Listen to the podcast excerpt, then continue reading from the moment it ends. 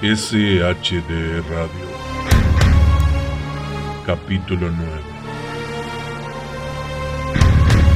Más allá de los clásicos. Juegos de terror de los que poco se habla hoy en día.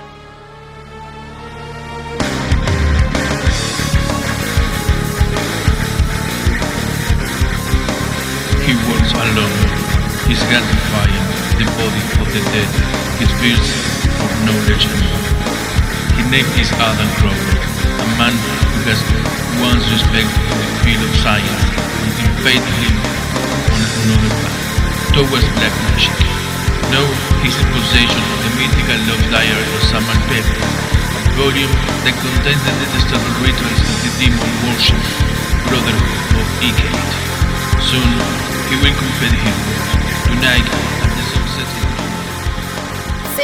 muy bienvenidos a un nuevo episodio de SHD Radio. Este es eh, nuestro podcast de terror que hacemos en SHD. Tuvimos un eh, receso de unas semanas, pero bueno, estuvimos viendo que la gente siguió mirándolos, escuchando y mirando en YouTube los capítulos. Así que bueno, gracias a todos los que nos siguen. Em, mi nombre es Florencia o Lunática y conmigo está mi gran am- amigo Lu. Lucas, ¿cómo andás? ¿Cómo va, Flor? ¿Todo bien? Todo bien, todo bien. Eh, y bueno, como siempre vamos a, a charlar de temas relacionados al terror, que es nuestro género favorito. Y este es un nuevo episodio eh, en el que vamos a hablar de gaming, que, bueno, creo que el cine del gaming es lo que más nos gusta. Después, bueno, podemos hablar de literatura y otras cosas, pero es, es como la pasión que nos une. Eh, y bueno, en este caso vamos a hablar de eh, este tema lo eligió Lucas, así que voy a dejarte un poco que lo expliques. Pero es más o menos eh, hablar de aquellos juegos de terror que de alguna manera influyeron, pero que no son los clásicos survival horror, ¿o no? Claro, en realidad un poco la idea fue porque uno siempre, o sea, cuando estamos acá sentados tratando de grabar el podcast, siempre como que hasta el momento hicimos, bueno, cosas con, con survival horror y con cosas que vamos a decir que son conocidas, por así decirlo, como que tienen mucha relevancia hasta el día de hoy. Y sacando algunos capítulos donde nos gusta, igual creo que quizás por los gustos personales que tenemos o, que nos unen, es como que no solo lo nuevo nos apasiona, sino, digamos, también lo viejo. Entonces un poco se me ocurrió hablar de esos juegos que marcaron en su momento, eh, como que pusieron una, una vara en lo que es siempre hablando de juegos de terror, pero que quizás hoy en día no siguen con la misma relevancia. Es como decir, bueno, los juegos que marcaron un antes y un después en algún momento, pero que no son grandes sagas como Silent Hill, Resident Evil y todas las que hemos estado hablando. Así que un poco lo que hicimos fue seleccionar cuáles fueron para nosotros eh, los juegos que, quizás nosotros sentimos que tuvieron más relevancia y hacer una listita. Igual creo que vale aclarar que como todo lo que hacemos en, en cada programa, en cada episodio que, que hacemos de SHD Radio, es algo meramente personal, ¿no? No es que este es el listado definitivo de los juegos que marcaron un antes y un después, sino que quizás es algo mucho más personal y de cómo nos pegó a, nosotros. eh, además de tener una visión un poco, o sea, tanto vos como yo creo que tenemos una visión eh, global de, de lo que fue la industria desde que empezó. eh, entonces, como uniendo un poco eso, más un poco lo que nos pasó a cada uno con cada juego, hicimos esta listita. Tal cual, exactamente. Eh, bueno, también lo- los queremos invitar a que pasen al episodio en el que hablamos de la historia del survival horror, porque ahí quizás mencionamos otros juegos que no van a estar acá, que son como los juegos que realmente, no sé, impactaron o, o- hicieron, no sé, un cambio más relacionado a, a inspiraron, no sé, como Alone in the Dark o Resident Evil, bueno, ese tipo de juegos no van a estar acá. Los juegos que están acá quizás son menos conocidos o son conocidos, pero no se suele hablar de su impacto en el terror, que creo que viene por ese lado la onda. Em, Exactamente. pero bueno, vamos a hablar de uno que podría haber estado en el episodio, digamos, de la historia del survival horror, pero en su momento hablamos de eh, Sweet Home, que es el juego de Capcom que casi que era como fue el molde para Resident Evil. Eh, y otro juego que fue, que o sea, se lo reconoce como importante, pero que quizás es menos conocido, es eh, Project Firestart de 1989. Es un juego de Commodore 64. Eh, obviamente yo no lo jugué en el momento, pues no había nacido. lo jugué mucho tiempo después. Eh, además, eh, como se dice, fue un juego que quizás no fueron de esos juegos que, qué sé yo, que no, fue popular en su momento, que sino que después, cuando muchos años después se reconoció qué impacto tuvo en los juegos de terror, o, bueno, o, se fue viendo su legado, como que se convirtió en un juego más de culto, más conocido. Pero bueno, no fue mucho en su momento, salvo... Eh, lo loco es que, bueno, estuvo distribuido por EA Games, o sea, Electronic Arts en su momento. Eh, y es, un juego que hoy en día lo pueden jugar online, o sea, porque como es de Commodore 64 hay emuladores para navegador. Lo voy a, seguro lo voy a subir al sitio web, o sea que para cuando esté este podcast subido van a poder pasar por shdownloads.com.ar y jugarlo si quieren. Eh, es un juego de terror, o sea, de acción terror. Obviamente en su momento no se llamaba Survival Horror, hoy en día podemos decir Survival Horror, pero que está, es muy similar a, a los cinematic platformers, pero con acción, digamos, y con terror como por ejemplo en su momento era Another World o este juego Flashback o bueno Prince of Persia. Eh, que vos, vos, Lucas creo que lo jugaste Out of This World. Eh, claro, sí. Eso te, justo te iba a decir que eh, también estaba. Va, el Out of This World es el. ¿Cuál es el flashback? Que se llaman de, de, de dos formas, pero no me acuerdo cuál es. Out of the World también se llama Another World. Ese. Ese, sí. Que, es un juego que lo recontra remasterizaron mil veces, que hoy en día se puede jugar en iPhone, en Android, en cualquier lado. Em, que es un juego que se la rebanca encima, o sea, un apartado visual re simple, re minimalista, hoy en día se ve re lindo todavía. Sí, aparte tenía una animación muy, muy fluida. Eh, no sé si no habrán hecho rotoscopía, me tendría que poner a investigar. Pero una animación súper fluida, incluso me acuerdo la, presentación eh, que ibas, ibas en un auto y llegabas como un laboratorio, que había todo un rayo láser y caía un trueno. Eh, era como red era cinematografía pura.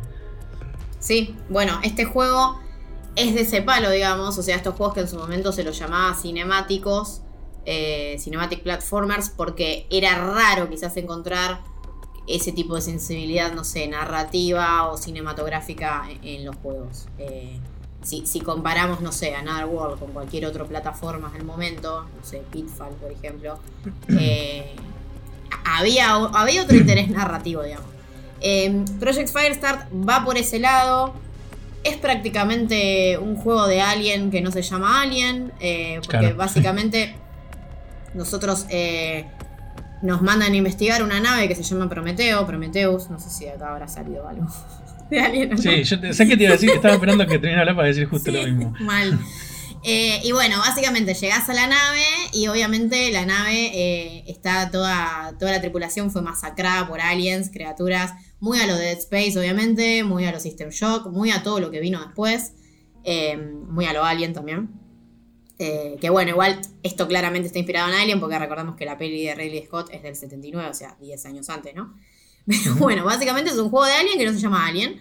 Eh, y lo que tiene interesante este juego, Project Firestart, para jugarlo hoy en día con la cabeza, digamos, de la época, es que es un juego que fue como muy, o sea, muy influyente porque, por ejemplo, tenía, no sé, narración a través de, así de cartitas que te encontrabas en el escenario, como los Resident Evil, o, también eh, la munición limitada, la curación limitada. Eh, era un juego bastante, digamos, para su momento, ¿no? Bastante gráfico a nivel violencia y también bastante atmosférico, por ser un juego de, la Commodore 64.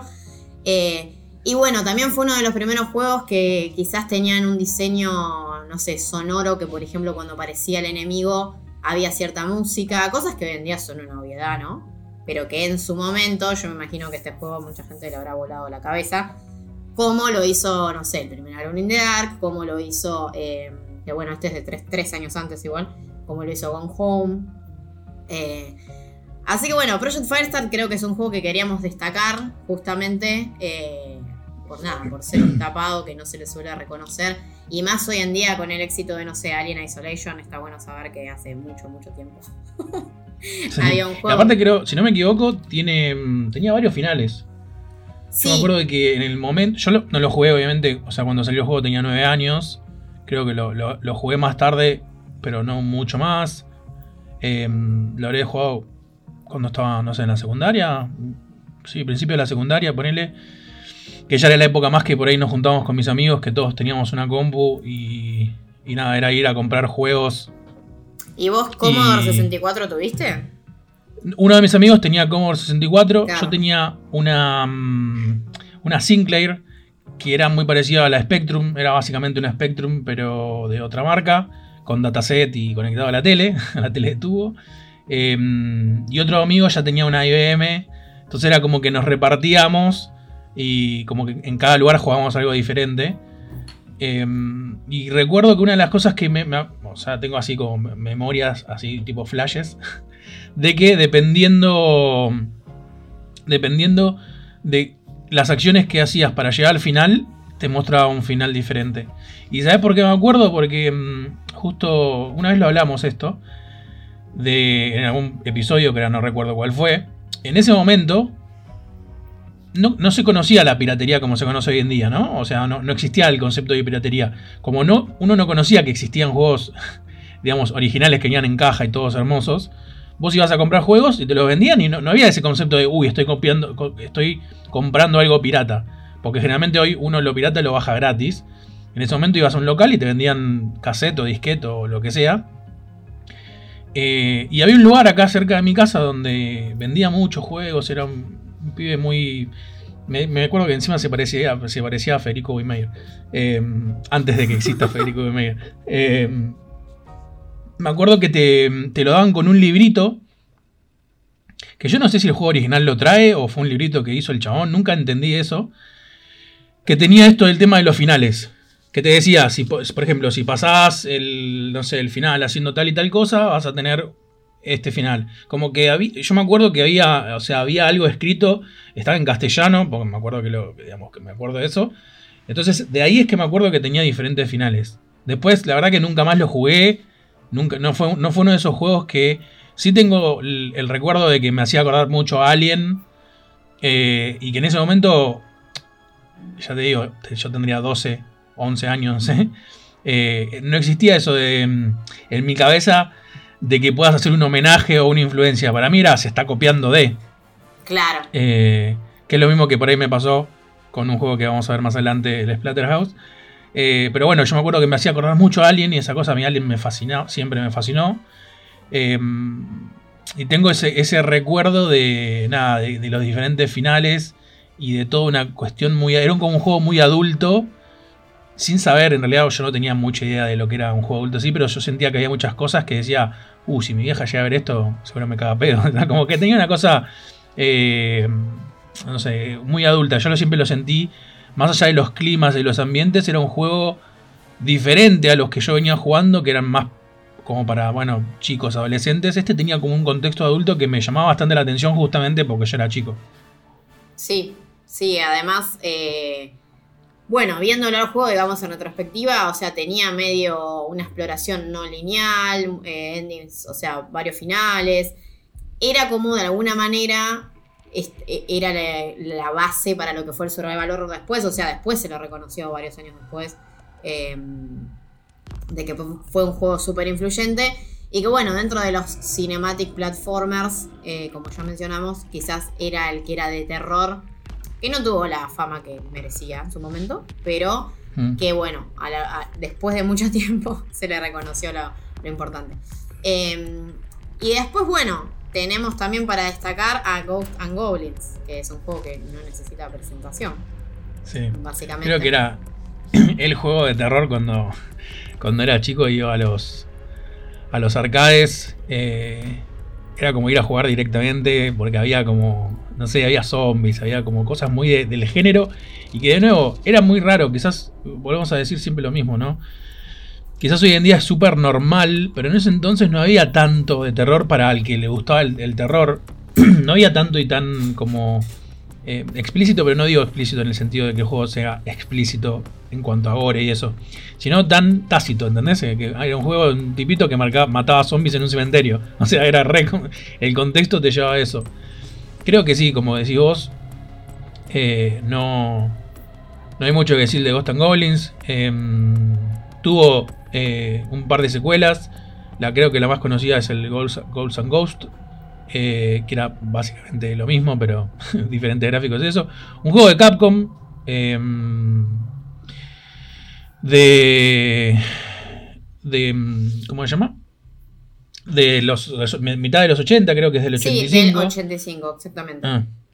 Eh, bueno, y que después tenía cosas muy, muy que en ese momento no se cuestionaban, ¿no? El caballero se llamaba eh, Arthur, o sea, era como, bueno, cab- caballero Arturo Muy y obvio. todas esas cosas.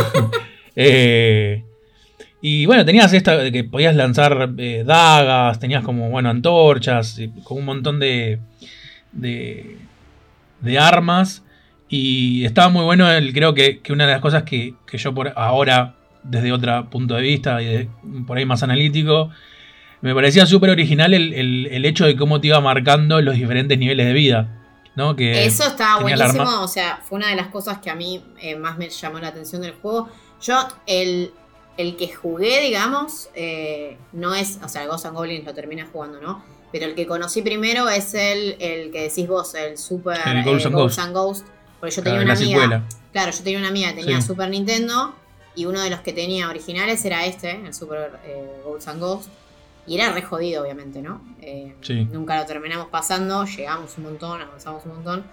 Eh, pero eso era una de las cosas que más llamaba la atención, cómo te marcaba eh, visualmente, digamos, la vitalidad del personaje, el daño que recibía.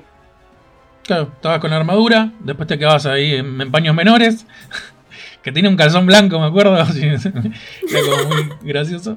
Y bueno, después te, te mataba. Y era un juego bastante. eh, me acuerdo que era un, juego bastante hardcore, o sea, era complejo, era difícil. Eh, aparte, creo que tenías tres vidas en, un inicio, después podías ganar vidas, pero bueno, tenías que nada, alcanzar un, número de puntos estúpido, era como muy difícil. Eh, la verdad que para mí fue. Es una suerte de. ¿Cómo se lo podría llamar? Es plataformero, porque algo de plataformas tiene. eh, pero bueno, también tiene acción, ¿no? Es como tiene. Sí, yo creo que es, o sea, dentro de los juegos así de plataformas de acción, es quizás el que más marcó el camino para los que vinieron después, como por ejemplo Castlevania.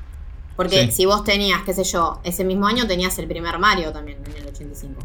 Pero Sí. Mario derivó mucho más a la aventura, sí. Claro, más a la vertiente plataformera pura. eh, y Ghosts and Goblins fue justamente la vertiente de lo que hoy en día son los juegos más a los, eh, a los Souls-like, por ejemplo. Eh, como. No me sale. Ay, estos Souls-like 2D, soy una idiota, tengo los juegos acá.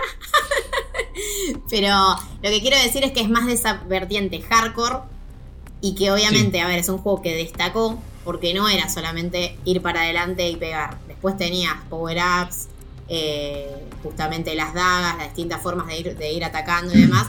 Que el personaje tenía una progresión, qué sé yo, más a lo RPG, digámosle, que es algo que el plataformas más clásico Nintendero no tenía o no terminó teniendo. Sí, yo en su momento, ponele, me hacía acordar mucho. O sea, después cu- cuando con el tiempo quizás jugué a los Mega Man o mismo a los Castlevania, fue como, uh, mirá, tienen algo del Ghost and Goblins. Como que obviamente es un contexto muy similar, ¿no? Vas caminando por un costado, eh, scroll, digamos, lateral y vas disparando cositas contra otros enemigos. Eh, como que me acordaba mucho, o sea, me hacía acordar mucho de eso. Eh, pero bueno, es verdad que si tipo, decís tipo el. que yo, el Dead Gambit, ese tipo de. De juegos tipo Souls-like. Claro, de ese tipo. O Ah. el, el que es español, que es todo pixel art hermoso. Sí, el. Ah, Que no me está saliendo el nombre. Pero bueno, ya fue. sí. Eh, me sale Berserk. El. Ay, no me sale. El. Blasphemous, ahí está. Ahí está. Tipo, Ese, por eso, tipo ese estilo, Sí. es como que, a ver, obviamente que la onda Souls-like eh, salió de Dark Souls, pero eh, medio que lo hardcore ya existía de antes y Ghost and Goblins es uno de esos juegos que, que nada, que sembraron el gaming jodido, digamos. Sí, sí, sí. Tal cual.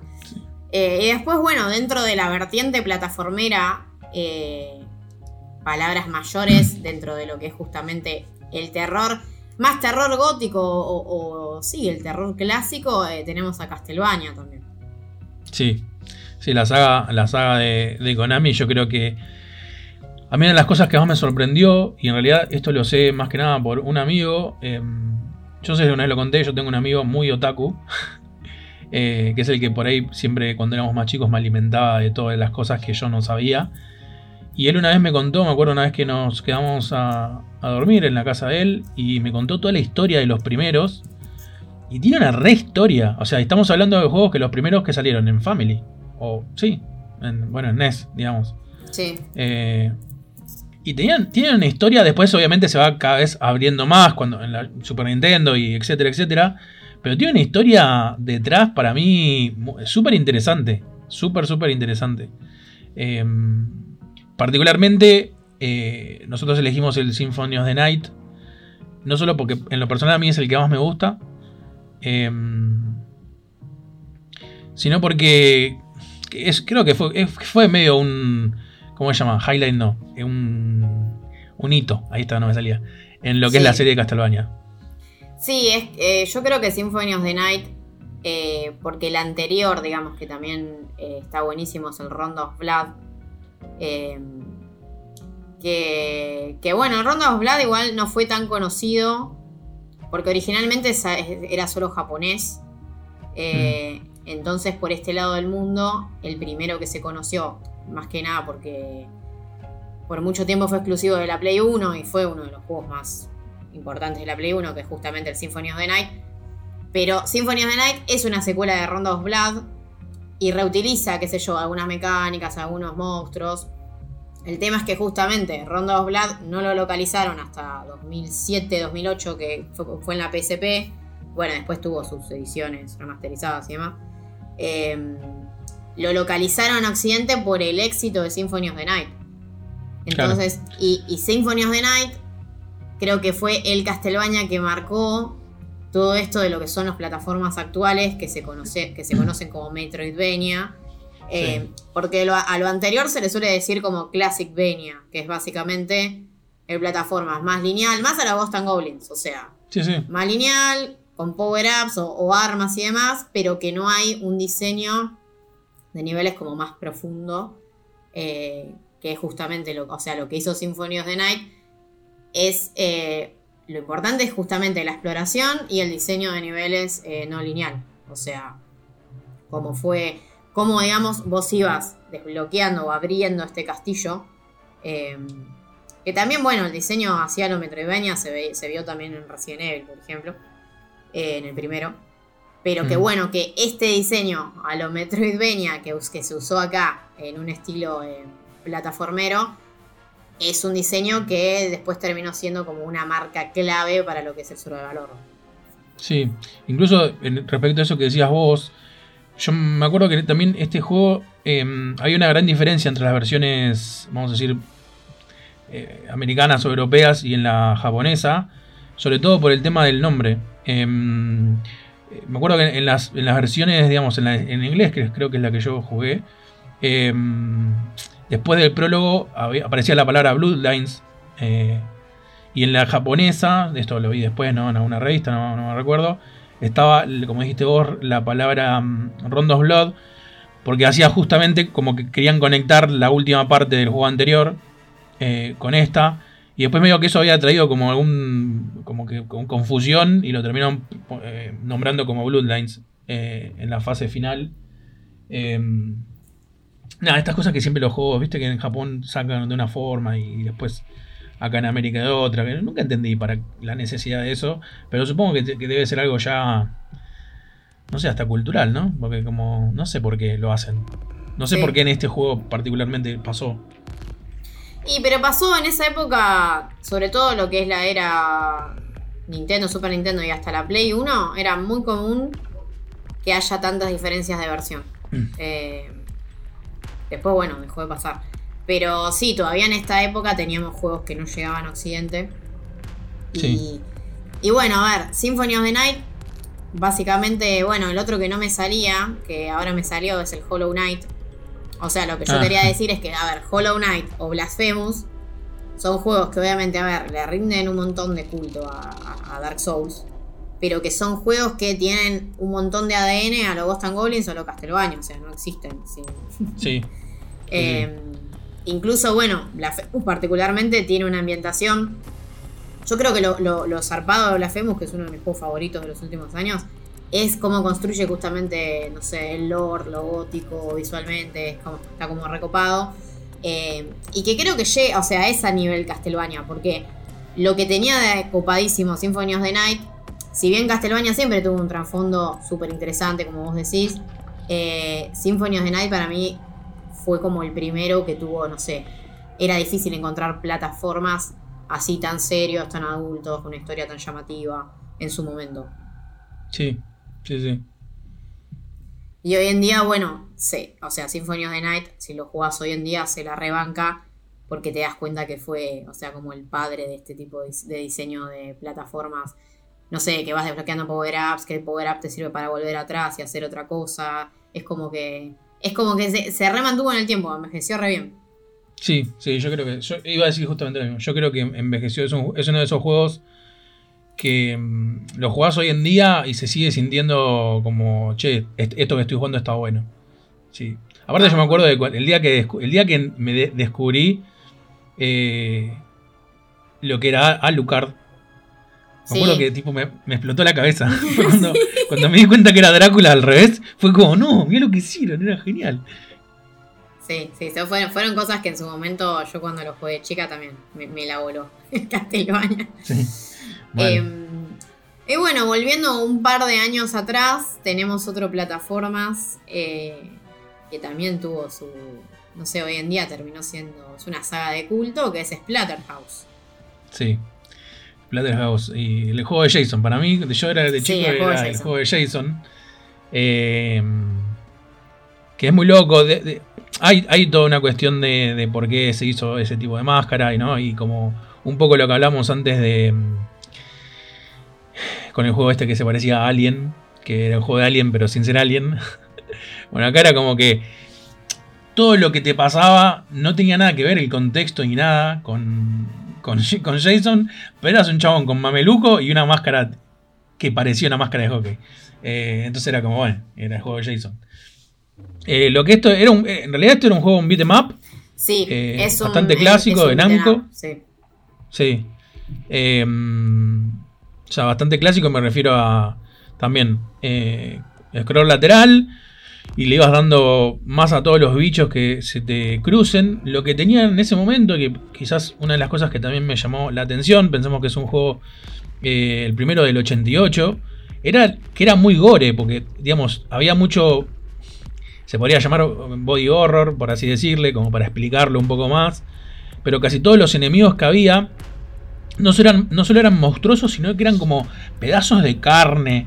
Había como muchas cosas así, eh, como mucho... Mm, eh, sí, no sé cómo explicarlo, ¿viste? Como visualmente era muy llamativo. El imaginario que tenía el juego, o sea, todo lo visual, estaba muy inspirado en, las pelis de Evil Dead, sobre todo la 1 y la 2.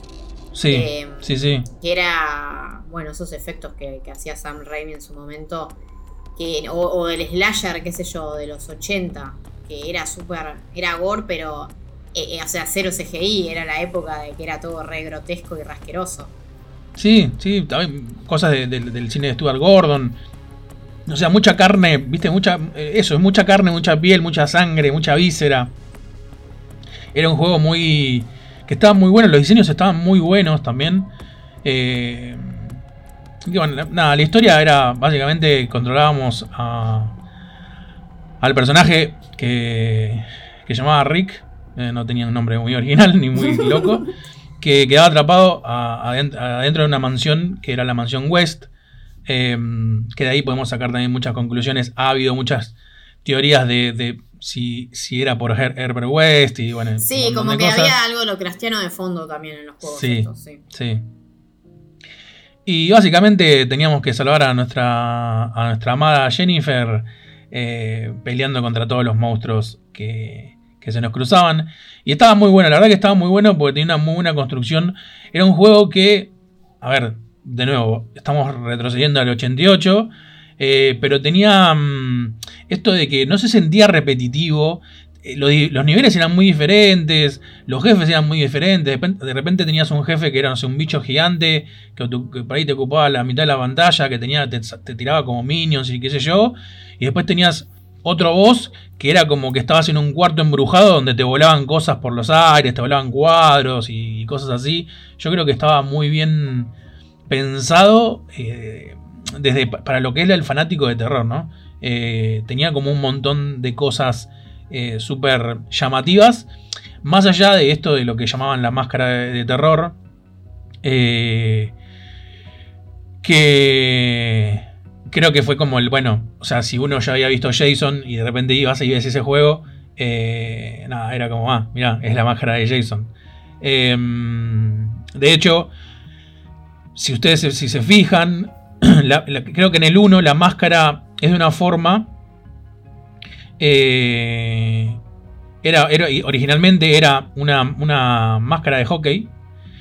Pero porque para que no haya quilombo con el tema de, Jason Borges, del, digamos, del personaje, eh, que hay muchísimas inspiraciones, incluso hasta el machete que usa, o sea, todo, lo hicieron es, un es una máscara con un diseño más raro, tiene como, una, como tres picos así hacia atrás, o sea, como que le dieron una forma diferente para que se parezca más a una calavera, por así decirlo, que a una máscara de hockey. Igual, por más que hicieron el esfuerzo, sigue siendo el juego de Jason. Em, y igual también tiene cosas, me acuerdo que hay unos niveles que que peleabas con, alguien que era, medianamente parecido al de la masacre de Texas, al Airface.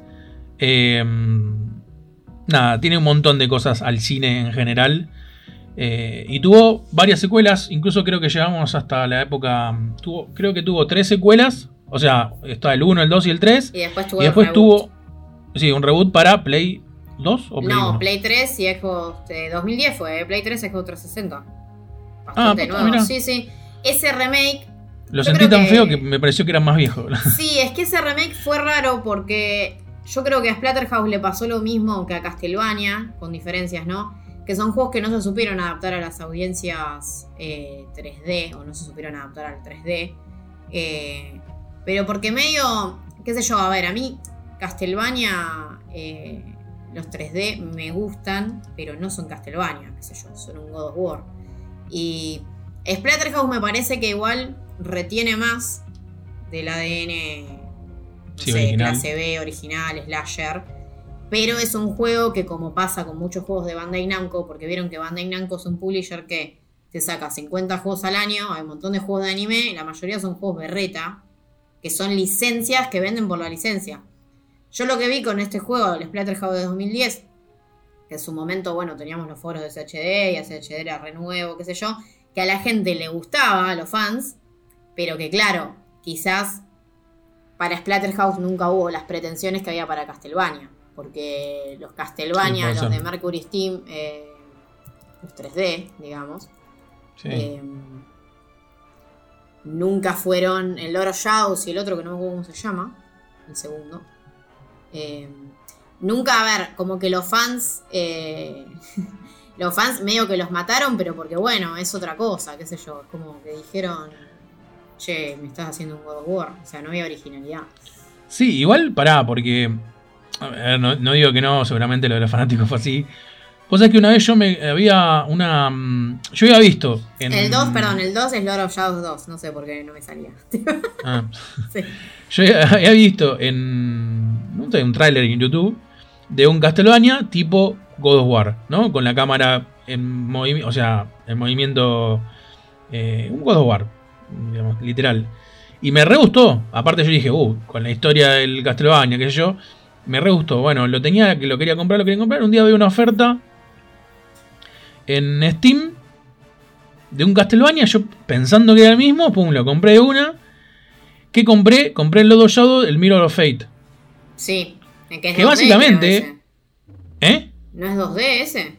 Claro, es 2.5D. O sea, es todo en 3D, pero es de, digamos, es en 2D, digamos, el movimiento. Lateral, sí. Sí. Y se sentía muy como los originales.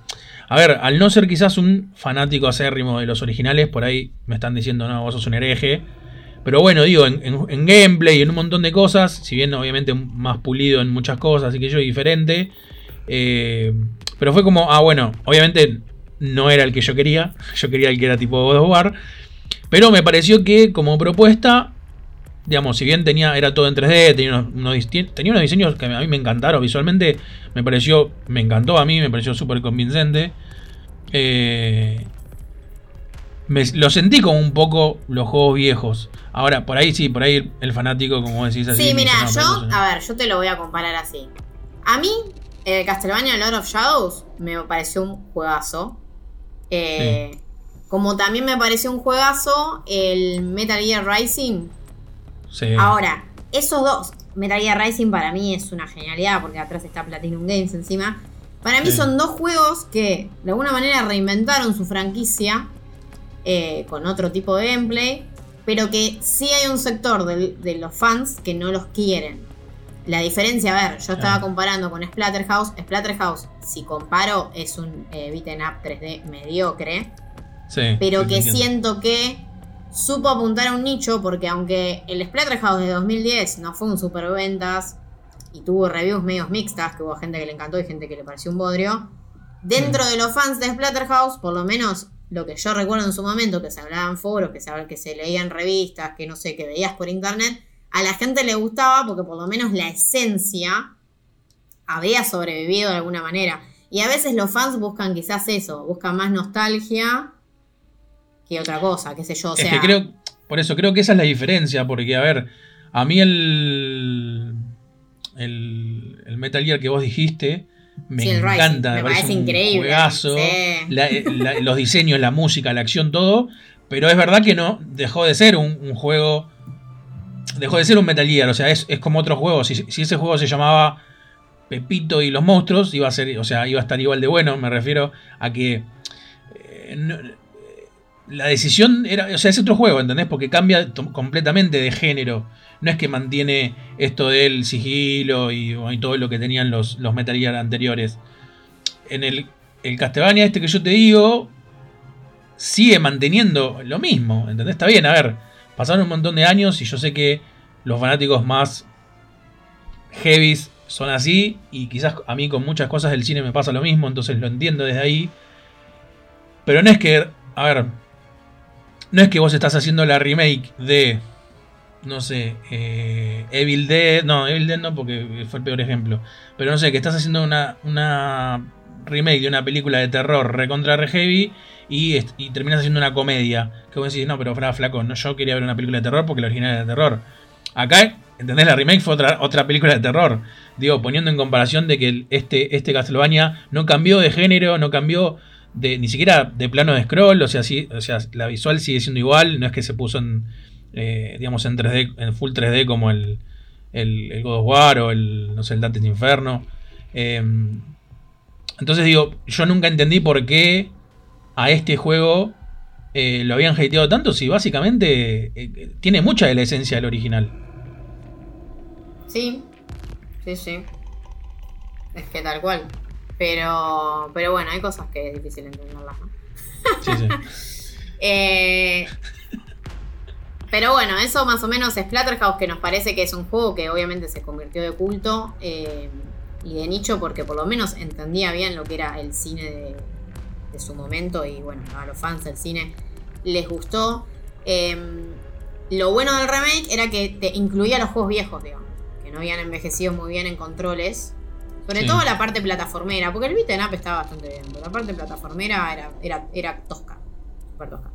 Em, pero bueno, por esa misma época, en 1988, teníamos otro beat'em up que quizás eh, sí fue más icónico, que es Alter Beast. Sí. Eh, ¿Dónde viste? Un juego de Sega, un gran juego de Sega. eh, que también, eh, a, a ver, agarraba la, la- la clásica fórmula del beat'em up. eh, es más, creo que, si no recuerdo mal, es el mismo creador del Golden Axe. Así que, bueno, es como. el tipo ya tenía marcado lo que quería. Y también, básicamente era un juego de terror que te ponía como en un, en un contexto muy, muy de dioses. eh, te hablaba de Zeus y un montón de cosas eh, que eran muy llamativas, o por lo menos el que nos gusta, a los que nos gustan toda esa, esa cosa media mitológica y de, dioses y de todo, estaba muy buena. Eh,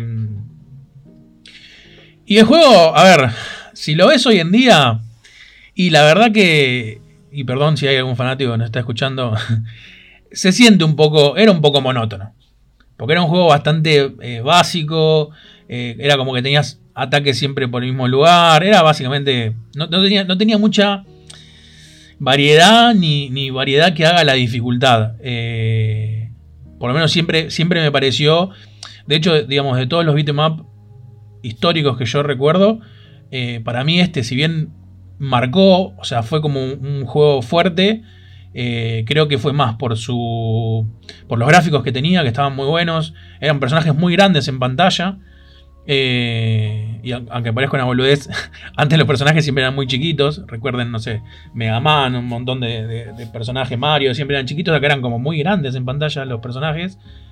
Creo que era más por la visual y la historia y, todo eso que por el juego. Yo siempre me pareció de que, si bien era un juego que yo en su momento jugué mucho, eh, es más, esperé mucho cuando, cuando salió para, para Play 2, si mal no recuerdo. Eh, a mí el primero está bueno, pero lo recuerdo bastante, bastante monótono. Que era un juego que era tipo, ponías, apretabas botón, botón, botón, botón, botón, botón y llegabas a la final sin mayor dificultad. Por lo menos ese es, ese es el sentimiento que tengo yo. Yo leí una nota, eh, hace poco, creo que fue el año pasado, una de las notas editoriales de Malditos Nerds, que es un sitio donde yo laburo y demás, eh, que básicamente la nota hablaba de hay que cortar con la mentira de Alter Beast, como diciendo, a ver, en su momento es buenísimo, pero dentro de todos, qué sé yo, la onda plataformera, ya sea beat'em up o acción o todos los juegos que hay dando vueltas de esa época, no es uno de los que mejor envejeció, o sea, se entiende, a ver, lo incluimos obviamente porque era un juego que en su momento tenía un lore súper interesante, un gameplay, qué sé yo, que en su momento llamó muchísimo la atención. Y hoy en día es un juego de culto. Eh, tuvo sus remakes también, tuvo una, remake en Play 2. Yo me acuerdo que la jugué, no me, no me había gustado tanto. Eh, pero bueno, los fans en su momento lo jugaban mucho. Al Alter Beast de Play, de Play 2, que era de 2005, si no me equivoco. Sí. Eh, pero bueno, como que eso, yo creo que es otra de esas as que medio que murió ahí. O sea, que quizás, a ver, como le pasa a Castlevania o como, no sé, o a Ghost and Goblins o cualquiera de esos, que rinden más los homenajes que lo que salió después, digamos. Sí, igual siempre creo que todo este tipo de, de listas y todo, creo que influye mucho lo la melancolía, ¿no? A ver, porque uno cuando hace este tipo de listas no está viendo el juego con los ojos de hoy en día, sino que también me, mete mucho ese, ese sentimiento que, a uno le queda de cuando lo jugó en su momento. A ver, yo me acuerdo que cuando lo jugué en su momento era un juego que no solo, bueno, era de acción, sino que tenías, eh, tenías como esta... Eh, como este, era como, era como un humano con, con ADN de animales, como modificado, que, y te podías, o sea, había transformaciones en hombres lobos, eh, había John Wendigo, un minotauro, parecía un, dragón. O sea, eh, había unas cuestiones, bueno, de alienígenas clonados. Era como una cosa muy loca que, digamos, que nunca habías visto. que obviamente, si, si, si lo traemos... Yo creo que este tipo de juegos no se pueden ver muchos si no haces como retrospectiva, ¿no? Es como decir... A mí, yo siempre pongo el mismo ejemplo. Yo me acuerdo una vez, te estoy hablando, no sé, año 2010, vamos a poner, 2008. Eh, yo ya con 28, 30 años ya era fanático del terror, hace ya muchísimos años. Eh, siempre fui una película, eh, siempre fui una película, siempre fui una persona de querer investigar, ¿no? Y siempre a mí me, gusta como, como ir a, bueno, a ver, me gusta hoy en día el cine de, vamos a poner Rob Zombie. Bueno, ¿y en qué se basó Rob Zombie? Ah, mira, en el cine de los 60 y los 70 bueno, vamos a ver ese cine. Siempre fui muy de hacer eso. Y me acuerdo que estábamos en lo de un amigo, donde nos, donde nos juntábamos siempre. Eh, éramos un grupo grande de amigos y siempre estaban los que, no sé, estaban en una en la mesa del living boludeando y después estaban en las cocinas, lo que, los que generalmente cocinábamos, viendo tele. Y estaban pasando. No, me, no, mira, no estoy seguro si no era em, la película Museo de Cera, eh, la de Vincent Price, o sea, la, no, la, no la, o sea, la, la primer remake, digamos. Em, Y yo me quedé, uy, digo, mira qué, qué peliculón, qué sé yo. Y claro, empezaron a pasar cosas, los efectos especiales de la época, qué sé yo. Y mis amigos me diciendo, ¿por qué te gusta esa mierda? Mira ese efecto de mierda, parece, se nota que es una cara. y es como, y sí, boludo, es una película de los 50, obvio que se va a notar, ¿entendés? Pero no puedes verla con, con la mirada de los, del 2010, una película de los 50. Tenés que hacer una retrospectiva. Bueno, hice toda esta explicación para decir que para mí este tipo de juegos yo creo que hay que verlos también con ese con ese con esa digamos con, con- esa mirada no porque no es que no es que es una mentira el Altered Beast. O sea fue un juego que en su momento por algo fue lo que fue y por algo se lo sigue nombrando en diferentes listas Eh, pero sí, es una mentira si lo ves con, con los ojos de hoy en día, donde hace menos de dos meses, no sé, jugaste al, al Horizon Zero Dawn o al, no sé, al Dead Stranding. Y sí, obviamente, si, si, si no haces la retrospectiva, siempre te va a parecer una cagada. Pero en su momento, eh, yo creo que el mejor análisis que puedes hacer es que rompió un montón de esquemas porque no había juegos que te puedas convertir, no había juegos que, que- te presenten tantos eh, difer- diferentes monstruos. Eh, aparte, cómo te, digamos, cómo te transformabas en cada uno. Esto del tamaño de los personajes en pantalla, los monstruos, cómo venían los bosses al final. Eh, después sí, yo te puedo decir, incluso haciendo la retrospectiva, de que el juego se sentía un poco monótono porque no, no le encontraron bien la vuelta, quizás, o a mi entender, al hecho de la acción. Pero como juego no podés dejar de nombrarlo, creo que en este tipo de listas. Tal cual. Sí, opino lo mismo. Además hay, hay mucha gente anti-nostalgia, ¿viste? Qué sé yo. Hay juegos que yo creo que estuvieron buenísimos y que quizás no se la bancaron. Pasa dentro de la saga Castlevania, ya hablamos. Symphony of the Night es una cosa. Rondo of Blood es una cosa. Y el resto quizás, a ver, son para los fans una genialidad, pero no para todo el mundo. Acá pasa Claro. algo parecido. Quizás podemos decir lo mismo de nuestro siguiente juego, que es Nightmare Creatures. Eh, Juegazo. y Nightmare Creatures, ¿cómo se lo.? O sea, es, es medio un survival horror, pero tenía un sistema de combate más Sí. tirado a lo brawler, a lo beaten up también. O- o- Sí, era como medio un hack and slash también, Sí. porque tenías armas, o sea, tenías armas como tipo espadas o, o creo que de una guadaña, no me acuerdo bien qué era. Em, y tenía como, como esa, sí, la, digamos, la, la cámara era medio de, de lo que hoy en día sería un, creo que un hack and slash. Bueno, los beat'em up hoy en día también son, tienen ese tipo de cámara, pero eh, también yo creo que este juego eh, yo, yo recuerdo que era la primera vez, estamos hablando de año. El noven- 97 el primero, para Play 97. 1, Nintendo 64 y PC. Sí. Era de las primeras veces que yo sentía que estaba viendo una película. O sea, en el sentido. Me, refiero al sentido de todo lo que yo tenía como gusto. Eh, bueno, había como. Había monstruos, había un ambiente súper gótico. eh, había como un montón de cosas de que obviamente ya se venían viendo porque estamos ya, ya habíamos llegado a los años al año 97. Pero que era como. Vos agarrabas el, el- el gamepad del- de la Play y era como. Mirá esto y era como. No sé, te. Obviamente esto por ahí lo, ve una persona que no le gusta el terror y dice, este boludo de qué mierda está hablando. Pero bueno, estamos haciendo este podcast juntos porque somos amantes del terror. Entonces justamente me pasaba eso. Era como eh, un juego donde que te mezclaba peleas con otros monstruos. eh, ya mismo el personaje era como, como una cosa media rara, así todo con vendas. eh, eh, para mí eh, estaba como. Aparte tenía esto que estaba relatado en, dif- en diferentes eh, tiempos. Eh, había un alquimista, había toda una, una cosa de una secta eh, alrededor. Estaba buenísimo para mí. Eh, A mí el que me gustó mucho en su momento, que, que después de más grande lo, lo volví a retomar y, y lo terminé como una especie de deuda más de la infancia. Sí. Re fuerte hablar de la infancia, pero, pero justamente, a ver, el segundo, Nightmare Creatures 2, sí, era super gore, super Sí, sí. turbio, y fue el juego que a mí me hizo conocer a Rob Zombie. Claro, eh, sí. Que después me terminó, o sea, me, me terminó encantando la. Bueno, después. eh, Rob Zombie hacía mucha música para juegos en, en esa época. Eh, pero este juego, la música de Rob Zombie, o sea, no sé, esa adrenalina metalera, era como, no sé, o sea, era un equivalente para mí eh, un juego que me dio moderno, que me dio una sensación similar, es eh, los nuevos Doom, por ejemplo.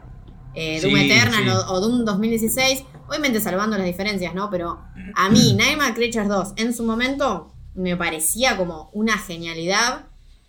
Era un juego, a ver, que era difícil.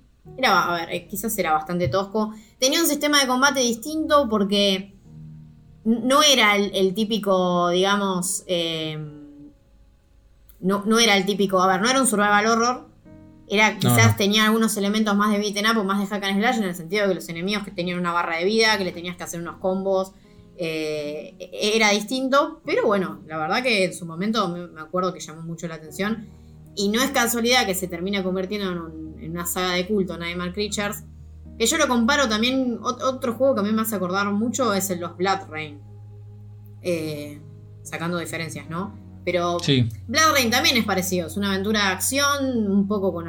Blood Rain es más hack and slash, pero tiene eh, un poco un diseño similar. Eh, y son juegos que quizás, a ver, nunca llegaron a lo masivo, pero que la gente todavía, o, o por muchos años, siguió pidiendo secuelas. No sé, Nightmare Creatures 3, que fue cancelado, un montón de gente, nada, re lloró por eso. Y, y- y hace años que hay una... un- no hay rumores de un remake de Nightmare Creatures, como pasa con Blood Rain, que, que hace poco, por lo menos de Blood Rain, hubo noticias eh, en base a, eh, a que ya se sabe que hay alguien que tiene los derechos y que va a salir un juego, no va a salir un juego. Pero bueno, Nightmare Creatures medio que murió en el Development Hell, como se dice. Eh, El Sí. 3 lo cancelaron y después nunca más nada. Eh, pero es un juego que yo creo que está bueno nombrarlo, porque en su momento fue de culto y porque supo tener una base de fans. Sí, aparte, igual tienen mucho que ver los dos juegos que dijiste. Eh, yo creo que en, en- en ambientación, en esa cuestión muy gótica eh, de, digamos, de, es como que esa Londres que uno imagina, ¿viste? Cuando imagina personajes tipo, no sé, Jack el Destripador o, o cosas así. Eh, de hecho, tiene un trasfondo real el juego. Digamos, está basado como en, una, en algo real que pasó histórico en Londres y ahí le dan todo el contexto de ficción, ¿no? Eh, sí, yo creo que... Yo creo que, que, lo que lo que para mí más destaca de este juego y, y por qué también me dio cosa de que no, no haya seguido, creo que también el, el 2, si bien es genial, salió en una época donde levantabas una piedra y había un, un. Eh, era como que se había cargado la Play 2 de beat'em up y quizás pasaron un poco deser- desapercibidos frente a otros juegos más grandes que eran iguales. Y yo creo que este era un poco, un poco más... no, no sé si decirle de nicho, pero sí hay algo que yo siempre sentí de que quizás en ese momento ¿Cómo decirlo? El terror no era tan mainstream como ahora. Claro. Eh, y de nuevo, siempre digo lo mismo a los que nos escuchan siempre. No, no, no esto quiero sonar elitista o como. Ay, que no, a mí a vos solo te gusta el terror. No, pero es posta de que hace, de, de ahora, hace unos años para atrás, el terror se hizo muchísimo más masivo y se usó mucho más eh, aceptado. Siempre voy a poner un ejemplo. Antes una cabeza cer- cercenada o una persona que explotaba se veía solo en cine gore, en el ultragore alemán o cosas así. Y hoy en día Rambo 4, que es una peli que estrenaron en el cine, en, el, en los Hoys de Coto. eh, Rambo 4, el tipo te- te- le, le corta las tripas a uno así en medio. Las los tipos que cuando agarra el antiaéreo y le dispara a todos los a los birmanos esos que vienen corriendo, los, los explotan en el, o sea, muy gráfico. Entonces hay una aceptación del terror muchísimo más grande que en ese momento no había tanto. Entonces era como que quizás los juegos que no eran de terror, sino que eran más de acción o tenían algún personaje conocido, eran mucho más aceptados que quizás esta saga que quizás solo los fanáticos más del terror eh, conocían. Pero sí siento, y que fue uno de los primeros que, que yo puse en la lista, que es un juego que, que tiene, que tuvo en realidad mucho menos aceptación o relevancia, o no sé cómo decir, no me sale la palabra, que la que tendría que tener. Como que siento que es un juego muy. que quedó escondido y frente a que no se hizo nada nuevo, no, quedó ahí como, bueno, en la historia de, de los juegos que, bueno, al que lo jugó le gustó, pero hay un montón de gente que quizás no lo conoce. Sí, coincido totalmente. Em, y después, bueno, avanzamos unos años a 1995 para hablar de Earthbound. Que Earthbound, a ver, Earthbound no es un juego de terror en sí, pero es uno de esos juegos em, que es a ver, no es de terror, pero tienen los suficientes elementos como para que es frecuentemente citado en esas listas de escenas aterradoras en juegos que no son de terror. Pero no es de terror porque es, es muy difícil de definir, quizás. Em, es un RPG que en su momento no le fue bien en, ventas en Estados Unidos porque salió el mismo año que Chrono Trigger, por ejemplo, o que Final Fantasy VI, eh, que fueron dos juegos que o sea, fueron palabras mayores del RPG en esa época. Em, pero Earthbound lo que tiene de copado es que, primero, bueno, Earthbound es eh, Mother 2, o sea, es la secuela de Mother. Mother es una saga de RPGs que con el tiempo terminó siendo de culto. Em, y lo que tiene interesante Earthbound, yo el juego lo terminé recién hace dos años. O sea, lo, lo conocía, lo había jugado, pero nunca lo había terminado. Y hace dos años con uno de mis mejores amigos me senté y lo jugamos todo. Y la genialidad que maneja Earthbound hoy en día es como que creo que es de esos juegos que fueron tan adelantados a su tiempo que la gente no lo supo apreciar. Porque, mm, por ejemplo, a ver, eh, Earthbound nada, es un RPG en el que tenés una party, eh, tenés combates por turnos, es muy un RPG de ese momento, RPG por turnos japonés. Pero la diferencia es que la ambientación no es, eh, no sé, fantasiosa como estaba de moda en ese momento, ni futurista, ni nada. Es una ambientación contemporánea, niños, en, una, en un pueblo, en los noventas, que básicamente cae un meteorito en el pueblo y ese meteorito trae eh, de alguna manera una fuerza alienígena que nada, va a acabar con el mundo.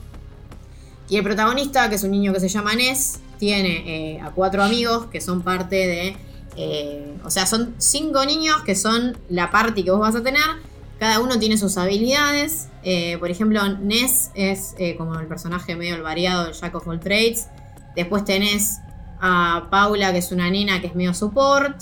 Después tenés a un monje que hace más que nada ataques mágicos.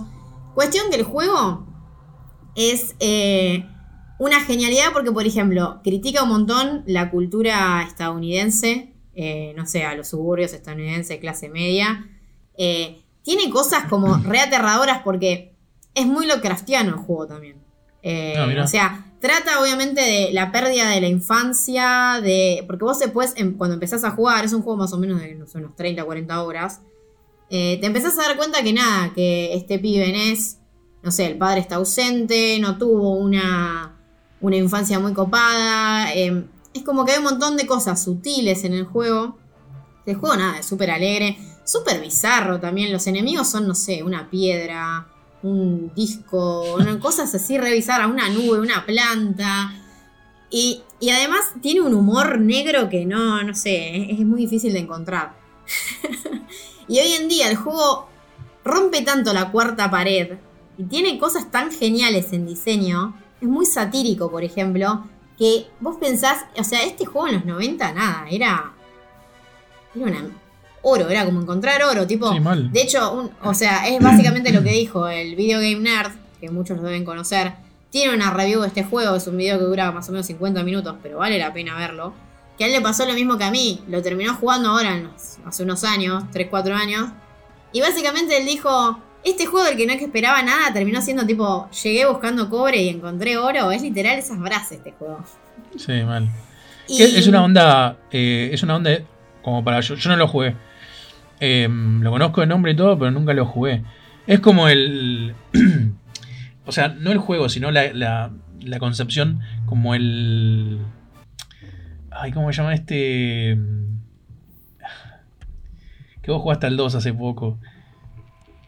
Eh, ¿Qué es el detective, verdad? Que es como re.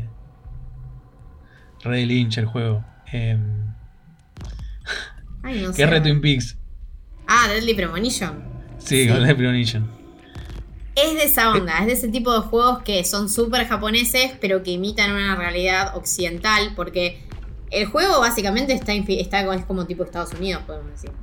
Pero tiene toda esa bizarreada japonesa y, y hay momentos, por ejemplo, el jefe final, eh, Gigas, que es un alien, eh, la mecánica para vencerlo, o sea, es espectacular, es como que es un juego que, que todo el tiempo es, es muy irreverente, es la frase, la palabra que vos usás, Está todo el tiempo desafiando cosas. Tiene un montón de cosas re Twin Peaks también Earthbound. O sea, muy inspirado en Twin Peaks. Por eso también me gusta. Pero... Mm, nada, realmente, o sea, si no fueron Earthbound y quieren un RPG que por un lado es drama, por un lado es terror, por otro lado es aventura. O sea, tiene cosas muy también de, no sé, de las pelis de aventuras de los 80, los Goonies. Tiene un tipo de esa onda.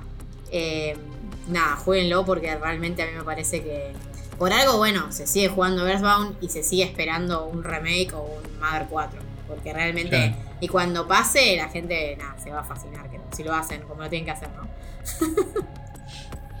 sí, ojalá. Ojalá, tal cual, ojalá. Em, después, otro juego que me gustaría incluir, va más que nada una saga. Em, así dentro de lo que son capaz los survival horror no tan tradicionales, pero que tienen su fanbase o terminaron siendo de culto. Em, que es el Deception Invitation to Darkness, que es la primera entrega, o sea, de la saga Deception o Caguero, medio bizarro el nombre. Que después tuvo, tuvo entre las entregas más recientes, hay una en la Play 2 que se llama Trapped, y hay otra eh, Deception 4 que salió en PlayStation 3, PlayStation 4, em, que esa es bastante eh, reciente. Y y bueno, básicamente lo que tiene de, interesante Deception, el primero, es que a mucha gente le gustó porque te ponía un poco en el rol quizás del villano. Porque básicamente el gameplay del primer juego, que, nos hace, hacía acordar mucho al Night Trap, que es otro título que, del que hablamos cuando hablamos de FMVs de terror. Eh, básicamente vos sos como una entidad del mal en un castillo y tenés que alejar a la gente que quiere entrar em, con mecanismos, trampas y demás. Y es un juego bastante sangriento, tipo. Sangriento, qué sé yo. Hoy en día capaz medio cartoon, bueno, por los gráficos del momento. Que este juego es del 96 y salió en la primera Play, en la Play 1. Em, que bueno, primero salió en Japón y después, bueno, lo terminaron localizando. Es de esos juegos que no se entiende por qué localizaron, porque quizás, a ver, no, no es lo que más eh, apela al público occidental, pero bueno, eh, gustó en su momento. Y terminó teniendo, digamos, sus eh, secuelas, como les contaba, que si bien en el primer juego vos eras como el malo, que ponía las trampas y demás, y te divertías, no sé, torturando gente o viendo como una sierra lo partía al medio, esa era un poco la gracia. Em, el que yo terminé jugando después, que está en la Play 2, que seguro muchos de ustedes lo jugaron, es el Trapped, que es el Caguero 2. Eh, que el Trapped es un survival horror. Sí, lo de Caguero es muy, muy bizarra. Eh, el Trap en su momento supo ordenar fans porque siguió mucho la tendencia de los juegos medio survival horror del momento. Eh, que tenían una protagonista mujer, como no sé, inocente o, frágil, como decirte, qué sé yo, Clock Tower 3, o Rulos Rose, o eh, todo, Fatal Frame, todos, básicamente. en el Trap, vos básicamente encarnás a una princesa a la que básicamente la engañaron y la buscan por haber matado al padre, pero ella no lo mató y se mete en un castillo, eh, como, o sea, se guarda ahí, digamos, como diciendo, bueno, me, escondo acá y no, me van a venir a matar. Y en ese castillo básicamente hay un montón de trampas. Eh, y como que ella cuando se mete en ese castillo gana el poder de este, de este mal que es capaz de poner trampas y torturar a la gente. Entonces vos tenés como tu brazo derecho está como poseído por ese mal y entonces a todos los que te vienen a buscar, vos el gameplay consiste en eso. Es un juego medio estrategia, medio survival horror, que vos tenés que ir poniendo trampas. Las trampas son tipo, no sé, un martillo que aplasta gente, sierra que parte, o sea, cosas así medio turbias. Eh, medio eh, sala de tortura medieval, ese estilo. Y bueno, vos tenés que, que, nada, ir deteniendo a los que van llegando. Bueno, hay jefes, hay, hay de todo, no sé. Deception 4 es el mismo gameplay, con la diferencia de que eh, bueno, y el, remaster que hicieron para Play 4, que no me acuerdo cómo se llama, pero es Deception eh, Deception 4 The Nightmare Princess, que ese es como, o sea, el, el juego primero salió en Play 3, después salió en Play 4 eh, y PlayStation Vita, la difunta PlayStation Vita. Ah, llegó hasta bastante. Sí, sí, por eso, es bastante reciente. Lo que tiene el Deception 4, eh, que ya también. Es de esos juegos, a ver, Deception 4 está publicado por Tecmo Koei, que es justamente. Ah, ese, ese es el Blood, Blood Ties. Sí. El Blood Ties Creo- es la versión de Play 3, que cuando llegó a Ah. Play 4 la llamaron The Nightmare Princess, pero sí, es el mismo juego, solo que con mejores gráficos, digamos. Ah. Em, creo, que, creo que ahí conozco la serie yo. Tal cual. 3, de ese. Es que sí, porque esos, como llegó algo tan reciente, es de esos juegos. eh, el catálogo de Tecmo Koei, eh, que a ver, Tecmo Koei también te publica, te desarrolla Nioh, por ejemplo, que es capaz de lo más conocido, pero ellos tienen después, eh, qué sé yo, tienen algunos Fire Emblem, tienen los Samurai Warriors, tienen como, o sea, tienen un catálogo de juegos que a- apunta mucho a Japón o a, a los fans Sí. de Japón de este lado del mundo, ¿no? Sí, Eh, sí. Lo copado es que, bueno, Deception es una saga que sigue viva. Lo que tiene de malo la última entrega es que perdió la esencia de terror. Lo que tenía justamente los, los Deception de Play 1, Play 2, eh, que eran esa ambientación gótica, ese gore, esa atmósfera, los survival horror, la terminaron perdiendo, perdiendo y hoy en día ya no podemos decir que es una saga tan importante como fue en su momento. Pero bueno, Sí. sigue teniendo fans, sigue teniendo ahí gente que, que la banca y por eso, bueno, se pudo vender en Play 4, PlayStation Vita, ¿no? Claro. Em, así que bueno, es- ese es uno que quería mencionar, que no quería dejar afuera. Ahora, eh, bueno, vamos a, adelantarnos un poco más en el tiempo para empezar a mencionar eh, otros juegos de culto que también supieron de alguna manera eh, dejar una impronta importantísima en, el terror y en el gaming en general. Uno de ellos es System Shock 2. Que System Shock el primero no es un juego que tuvo, digamos. De System Shock 1, a ver, no, no, alguien me va, me va a venir a tirar piedras, ¿no? Pero no, es como un juego del que nadie se acuerda, System Shock 1. Eh, para los que no saben, System Shock eh, 2 es casi que les diría el padre de Bioshock, el padre de, eh, ¿cómo se dice? El padre de Portal, el padre de, eh, no me sale este juego, Dead Space, o sea, es un juego que marcó un antes y un después eh, en la industria de los juegos y que quizás es un juego que en su momento no se le reconoció todo lo que, lo que mm, impactó, digamos, hasta que salió Bioshock. O sea, Bioshock, que rompió también, es otro juego que eh, quizás a Bioshock no se le reconoce tanto, por lo menos hoy en día, eh, lo que hizo para la, nar- la narrativa en la industria, ¿no? Pero Bioshock Sí, también es otro juego que de terror. Eh, es, shooter, es de terror, es RPG. Bueno, System Shock 2 también tenía una, una combinación de géneros resarpada, que por un lado era rol, por otro lado era shooter, por otro lado era survival horror. Eh, y las influencias principales de System Shock 2 fueron más que nada narrativas, o sea, el impacto, digamos, que dejó en la industria. Eh, yo creo que lo que no le jugó tan bien a, a System Shock fue eh, haber salido tan cerca de Half-Life. Como que todo el mundo se acuerda del primer Half-Life. A ver, el primer Half-Life para mí es palabras mayores, ¿no? Eh, yo soy más de las que soy más fans del Half-Life 1 que el 2. Porque yo siento que el Half-Life 1 hizo un cambio en la industria que el Half-Life 2 no llegó a hacer. Claro. Y. Pero a ver, Half-Life 1 llegó en el 98 y un año después salió System Shock 2. Y System Shock 2 hoy en día es un juego al que se le reconoce todo lo que hizo. Eh, que de hecho, a ver, es del mismo estudio, es de, Ken Levin y Rational Games, que son los que hicieron Bioshock. eh, y Bioshock eh, Infinite también. Pero bueno, fue un juego que en su momento no tuvo el hype que tuvo Half-Life. Eso seguro. Como que Half-Life fue una sensación. Y System Shock 2, pobre ahí tirado. Em, así que bueno, para los que no lo conocen, a ver, System Shock 2, estamos a bordo de una nave espacial, ambientación muy cyberpunk. Sí. Eh, y básicamente nosotros, bueno, tenemos que sobrevivir en esa nave. eh, muy al estilo Bioshock. Imaginen un Bioshock. eh, Que vieron que en Bioshock también nosotros caemos ahí en esa ciudad submarina, no tenemos ningún aliado, no entendemos nada y tenemos a una persona que nos va guiando y nos va diciendo qué tenés que hacer, como que es nuestro aliado.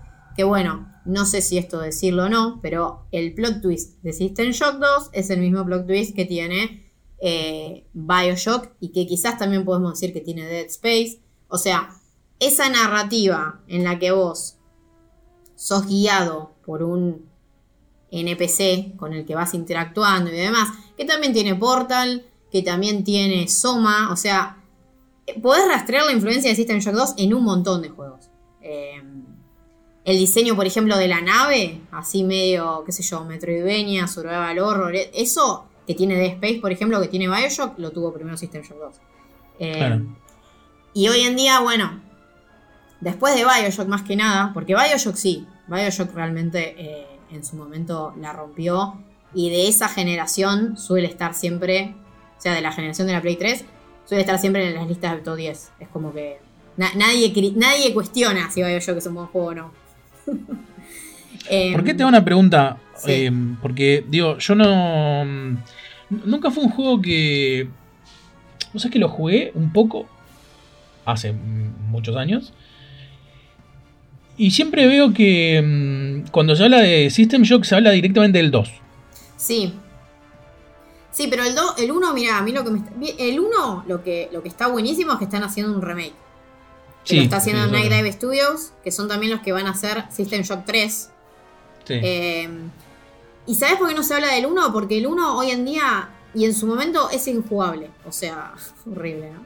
Pero mm, es un juego que es muy difícil de jugar porque tiene esa perspectiva en primera persona, no sé, como si fuese los Ultima, que son primera persona y te mueves tipo, tipo en 3D, tipo tanque, pero que no es, no es, a ver, lo que tiene System Shock 2 es que tenía los controles cómodos a los Half-Life, que ya eran el shooter, eh, no sé, cómodo, copado. System Shock 1, no. System Shock 1, eh, básicamente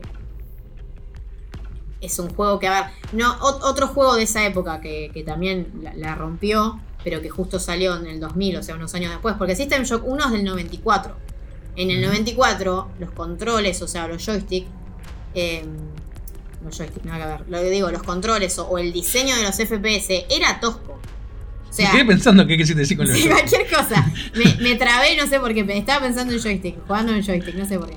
Lo que digo es que System Shock es de una época de los juegos en primera persona que es pre-Half-Life y es muy primitiva. Y además tiene, tiene unas mecánicas de, de hackeo re cosas que después el System Shock 2 em, solucionó. Solucionó teniendo eh, nada, lo que uno esperaría de, a ver, un survival horror en primera persona con mecánicas de hackeo, eh, y por ejemplo, y no sé, tenés eh, desarrollo de las armas, tipo tipo RPG, que las leveleás y demás. Eh, hoy en día System Shock 2 es un juego que se puede seguir disfrutando. Y System Shock 1 no. Por eso están haciendo un remake y de hecho, no sé si sigue estando, pero había una demo del remake de System Shock 1 que está buenísima porque le pusieron controles y digamos inmersión o ambientación a lo Bioshock o a lo System Shock 2 que ya el 1, o sea, envejeció muy mal, por eso no se habla tanto del 1. Es como que el 2 directamente lo, pisó. claro, porque es loco justamente eso, ¿no? Que un, juego tan clásico, porque tipo System Shock 2 es como que cualquier fanático del género te lo menciona, que, recién se haya convertido... Eh, a ver, si no hubiese estado el 2, era un juego que pasaba, o sea, era un juego más del montón que pasaba totalmente desapercibido. Es como que recién con el 2 se convirtió en un clásico del género, a eso me refiero. Sí. Y que es raro de ver porque generalmente, bueno, decís, bueno, una saga, no sé, Silent Hill, empezó con el 1, si bien para muchos el 2 es el mejor, pero no, me quiero meter en eso. Me refiero a que siempre es como que desde el primer juego uno ya sabe que, bueno, este, esto es un clásico. Acá fue como que Siempre me pasó lo mismo de, escuchar y de ver, como que es recién en el 2, el 1, como, que lo, como que no hubiese existido. Sí, es que es verdad, por eso te digo, es una cosa muy rara. Eh, y bueno, System Shock 3, no sé qué van a hacer, pero hoy en día la industria es otra cosa. Eh, Es como si sale un nuevo Bioshock, ¿entendés? Bioshock es una saga que para mí los tres juegos están buenísimos. Eh, qué sé yo, a, Bioshock Infinite muchos le critican que es súper lineal, que tiene un sistema de combate a los Call of Duty. Pero me parece que, Además, narra- a mí me encantó. que narrativamente me parece que le pega un voleo a un montón de juegos. Eh, Sí. eh, es un juego que influyó muchísimo en la narrativa de, de los shooters actuales, entonces no eso no se puede negar. Eh, pero bueno, veremos qué hacen con System Shock 3. Otro juego que eh, también tenemos que mencionar, que es un juego que está buenísimo y que no se supo mantener en las secuelas, pero que hoy en día increíblemente la gente, o sea, la gente está re fanatizada todavía, que es el American McGee's Alice. Eh, Sí. que para mí, a ver, este es uno de mis eh, juegos favoritos de toda la vida. O sea, lo amo. Mal. Eh, cada tanto lo juego y demás. Ahora hace unos, unos años que no lo, no lo jugué. No lo juego, pero. Eh, nada, me parece que es un juego que en su momento supo eh, destacar porque realmente tiene un- o sea, tiene una, una búsqueda estética y narrativa muy única y supieron, digamos, de alguna manera... O sea, creo que es un juego con mucha personalidad. Sí. Creo que eso es lo importante. Y que encima supieron eh, manejar esa combinación que tenía el juego entre shooter y acción en tercera persona. Porque había muchas, eh, muchas mecánicas que tenía Alice, digamos, más allá de que a veces, a veces el juego era hack and slash, a veces el juego Mm. era tipo un shooter, porque ella tenía muchas así eh, habilidades que eran de lanzar proyectiles y demás. eh, y Sí. tenía un, un arma que también era a distancia. Y tenía también, no sé, el diseño de niveles que recordaba mucho a juegos como, no sé, los Quake, por ejemplo. Sea, Es que, eh, si, no, si mal no recuerdo, eh, o si no me equivoco, mejor dicho, está basado sobre. Estaba hecho sobre el motor de alguno de los Quake. Sí, si no me equivoco era el Quake 3. eh, que de hecho se nota muchísimo que American McGee, eh, o sea, él fue diseñador de, de niveles de, lo- de los Quake. Y, y nada, eso se nota muchísimo. O sea, yo creo que es un juego que, que a la gente le fascinó. eh, bueno, American McGee también diseñó niveles, ponerle de Doom, de Wolfenstein, o sea, todo ese ADN de shooter, de diseño no lineal, con recovecos, con secretos, con plataformas, llevado a la tercera persona eh, y a mecánicas más de aventura, fue algo que era súper nuevo en su momento. Claro. Sí, sí, mal. Y que me parece que, que incluso hoy en día, o sea, es un juego que, que se la rebanca. O sea, a ver, obviamente que, qué sé yo, tiene sus temas. No sé, la cámara del juego no envejeció tan bien. Tiene quizás unos controles medio toscos, pero bueno, a ver, es un juego que tiene 20 años. Dentro Sí, de los juegos con 20 años, eh, nada, le fue súper bien. Y, y bueno, la gente, a ver, todavía está esperando. Este juego tuvo una secuela, que no sé si vos la jugaste, Lucas. No, la secuela no la jugué. La secuela tiene un problema eh, que es. Es como que, claro, no, no supo. O sea, no supo sostenerse en el tiempo. Porque la secuela salió en el 2011 y tiene más impronta de hack and slash. Es un juego increíble, o sea, en, en poner dirección de arte, diseño de niveles, los Sí. enemigos. O sea, es un juego que quizás no sé, no se detiene nunca. E incluso una, una cosa que hizo American McGee que a mí me re gustó, que, porque él, él en este momento ya estaba viviendo en China y creó un mundo que tiene tanto Alicia en el País de las Maravillas como de terror, como de, no sé, la cultura china. Es como re bizarro eso. Es como, o sea, tiene una dirección de arte re loca el juego. Pero bueno, mecánicas no se supo sostener porque era un hack and slash que en 2011, ya teniendo, no sé, antecedentes como Devil May Cry, por ejemplo, eh, o incluso Bayonetta, o Bayonetas de un año antes, es como que no se sostenía. O sea, no, no había manera, no había manera mecánicamente que se sostenga. O sea, igual es un juego que, a ver, a mí me re, me re gustó, a los fans le- les encantó también, pero que obviamente, teniendo atrás a EA Games, EA Games siempre pretende que, sus- que sus juegos vendan 14 millones de copias. Sí. El juego no vendió 14 millones de copias, obviamente. El problema del juego fue tener ahí EA Games. O sea, El problema del juego, exactamente, el problema del juego fue tener a EA Games. eh, y hoy en día, eh, American McGee está como en una, en una disputa que él quiere los derechos para poder hacer más juegos de Alice. Y no los puede hacer. eh, Y, lo que sí, a ver, él tiene derechos para sacar merchandising, porque se la pasa sacando merchandising. Yo, yo lo tengo amigo en Facebook, revisarlo. y se la pasa sacando merchandising y la gente le compra un montón de cosas, se agotan al toque.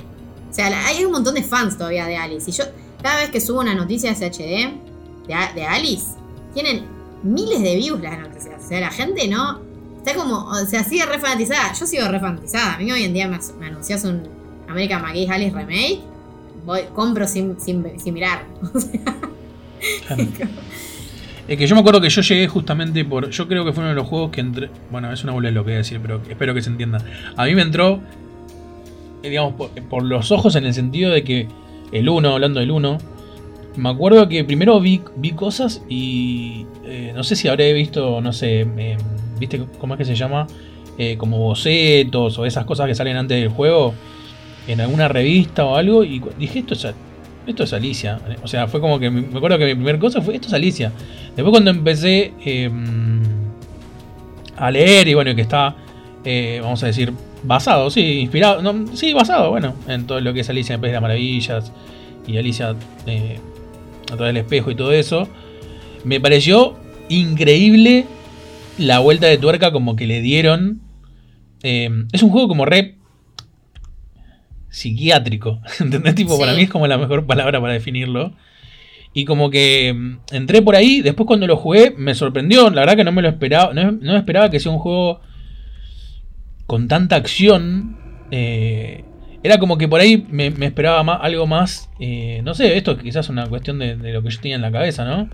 Eh, por ahí me, me esperaba algo más como, por ahí- como, como el, el, ¿cómo se llama? El de Mickey, que para mí está buenísimo, el del Castle of Illusions. Sí, Eh, sí, sí. Me esperaba algo más así, más aventura, todo. Y me acuerdo que vi que un juego que, a ver, tenía mucho de género de terror. eh, de hecho, creo que se puede catalogar como un juego de terror. Sí, Eh, es que sí, sí. Es, es terror es, o es fantas- fantasía oscura, pero de la, de la Sí, extrema. claro. De hecho, la banda sonora que la hace Chris Brenna. eh, Sí. Chris Brenna, bueno, de Nine Inch Nails, de Marilyn Manson, o sea, y es una banda Sí. sonora Sí, sí. súper. eh, no sé, o sea, es, es una electrónica oscurísima la banda sonora. Sí, sí, buenísimo. sí. Sí, tiene como cosas muy- de industrial incluso. Bueno, muy Manson. Sí, de, cosas, de trip hop y esa onda industrial oscuro, sí. Sí.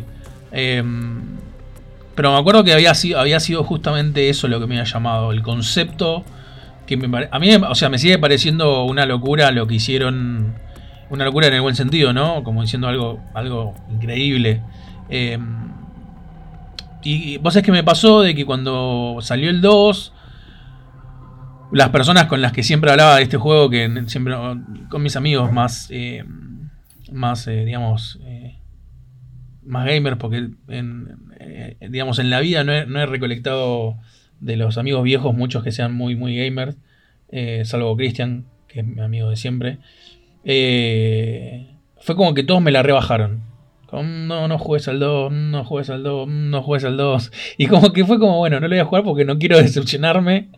Quizás porque tenía como una la vara muy alta, ¿no? Después de jugar al 1 es como que, no sé, me esperaba, después de tantos años encima, como que me esperaba, bueno, no sé. Así que lo tengo ahí pendiente, pero fue porque, no sé, me la bajaron de, lo- de- de decirme que no lo juegue. Sí, sí, es verdad. Eh, no, pero a ver, a mí el 2 me gustó, a los fans les gustó. Quizás es un error esperar lo mismo, ¿no? Pero Sí. es un juego que se sostiene. Hoy en día, eh, bueno, que les contaba, eh, America McGee quiere publicar un nuevo juego y le mandó un pitch a EA Games, porque obviamente no consigo comprar los derechos, porque anda a saber cuánta guita le piden. Eh, y qué sé yo, hay que ver qué onda EA Games. Es un bajón que esté EA Games atrás porque ya sabemos que no publica este tipo de juego. Eh, que de hecho, bueno, hay que ver qué pasa con Alice, pero el siguiente juego que queremos comentar, que también es un juego de culto, que tiene similitudes. Eh, ¿Por qué? Es el Clive Barker's Undying. Clive Barker's Undying llegó un año después, también publicado por EA Games. O sea, Sí. ponete a pensar lo, lo loco que EA Games estaba, no sé, re experimentando o buscando. A ver, el catálogo en este momento e- e- eran juegos que quizás estaban buscando, salían del canon, qué sé yo, porque una de las cosas que a la gente le encantó de Clive Barker's Undying es que era un shooter, pero que se distanciaba de que, qué sé yo, en ese momento estaba lleno de shooters bélicos, por ejemplo. Era. o, qué sé yo, a ver, tenía System Shock también 2, que había salido hace poco. Pero no eran, a ver, no era de lo que la gente hablaba. La gente hablaba de Half-Life, de Counter, de, qué sé yo, los Battlefield, esa, esa onda, Medal of Honor y demás. Em, entonces, bueno, la llegada de eh, un juego que tenía una narrativa tan zarpada, este, el Clive Barker's Undying, y que encima tenía buenas mecánicas de shooting, que estaban mezcladas con RPG, con aventura, yo creo que este juego por eso terminó siendo tan de culto. Sí, aparte porque justamente no tuvo lo, como viste que siempre muchas de las cosas de culto no tienen no tienen creo que a ver Clay, Clay Barker para el que no lo conoce que digamos, no creo que si están acá no lo hayan escuchado pero bueno es un es un escritor que yo creo que por ahí vino el hecho de que, de que EA quiera meterse, porque en ese momento, eh, en ese momento y hoy en día, pero en ese momento también ya era un escritor de renombre, muy sí, importante. por el éxito de Hellraiser, por ejemplo, que habían Exacto. sido películas que la rompieron, sí. Sí, y en, y en lo que era literatura tiene lo que llaman Book of Blood, los Muy libros de sí, sangre. muy buenos. que mm, sí, y que y también en lo que es literatura son muy conocidos. Eh, y el tipo había hecho, se había, se había metido en el juego de lleno. De hecho, tiene, tiene o sea, eh, en lo que es la historia, en lo que es la narrativa, el, el- el tipo como que se lo tomó bastante en serio. Y el juego, obviamente, con todas las limitaciones que puede llegar a tener un juego del 2001, eh, a nivel historia era, era genial.